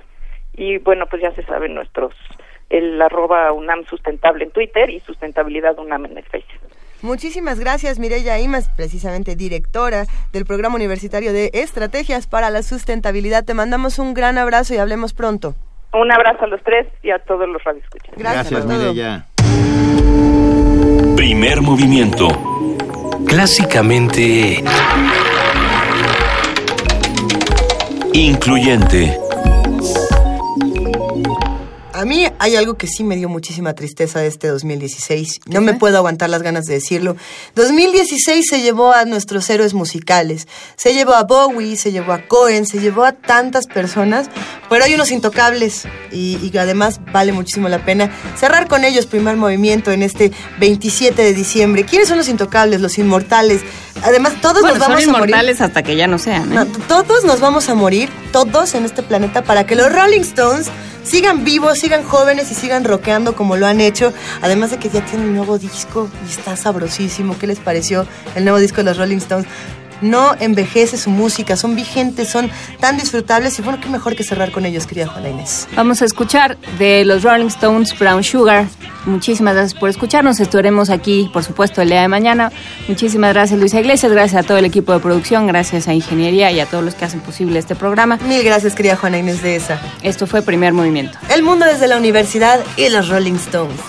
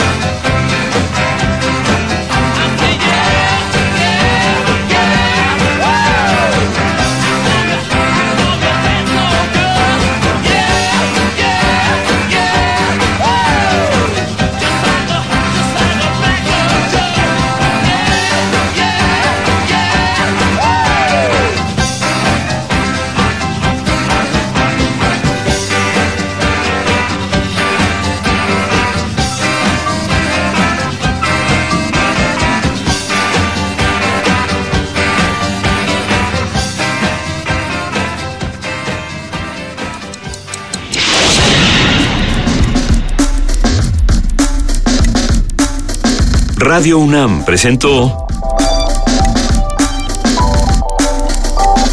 Primer movimiento. El mundo desde la universidad.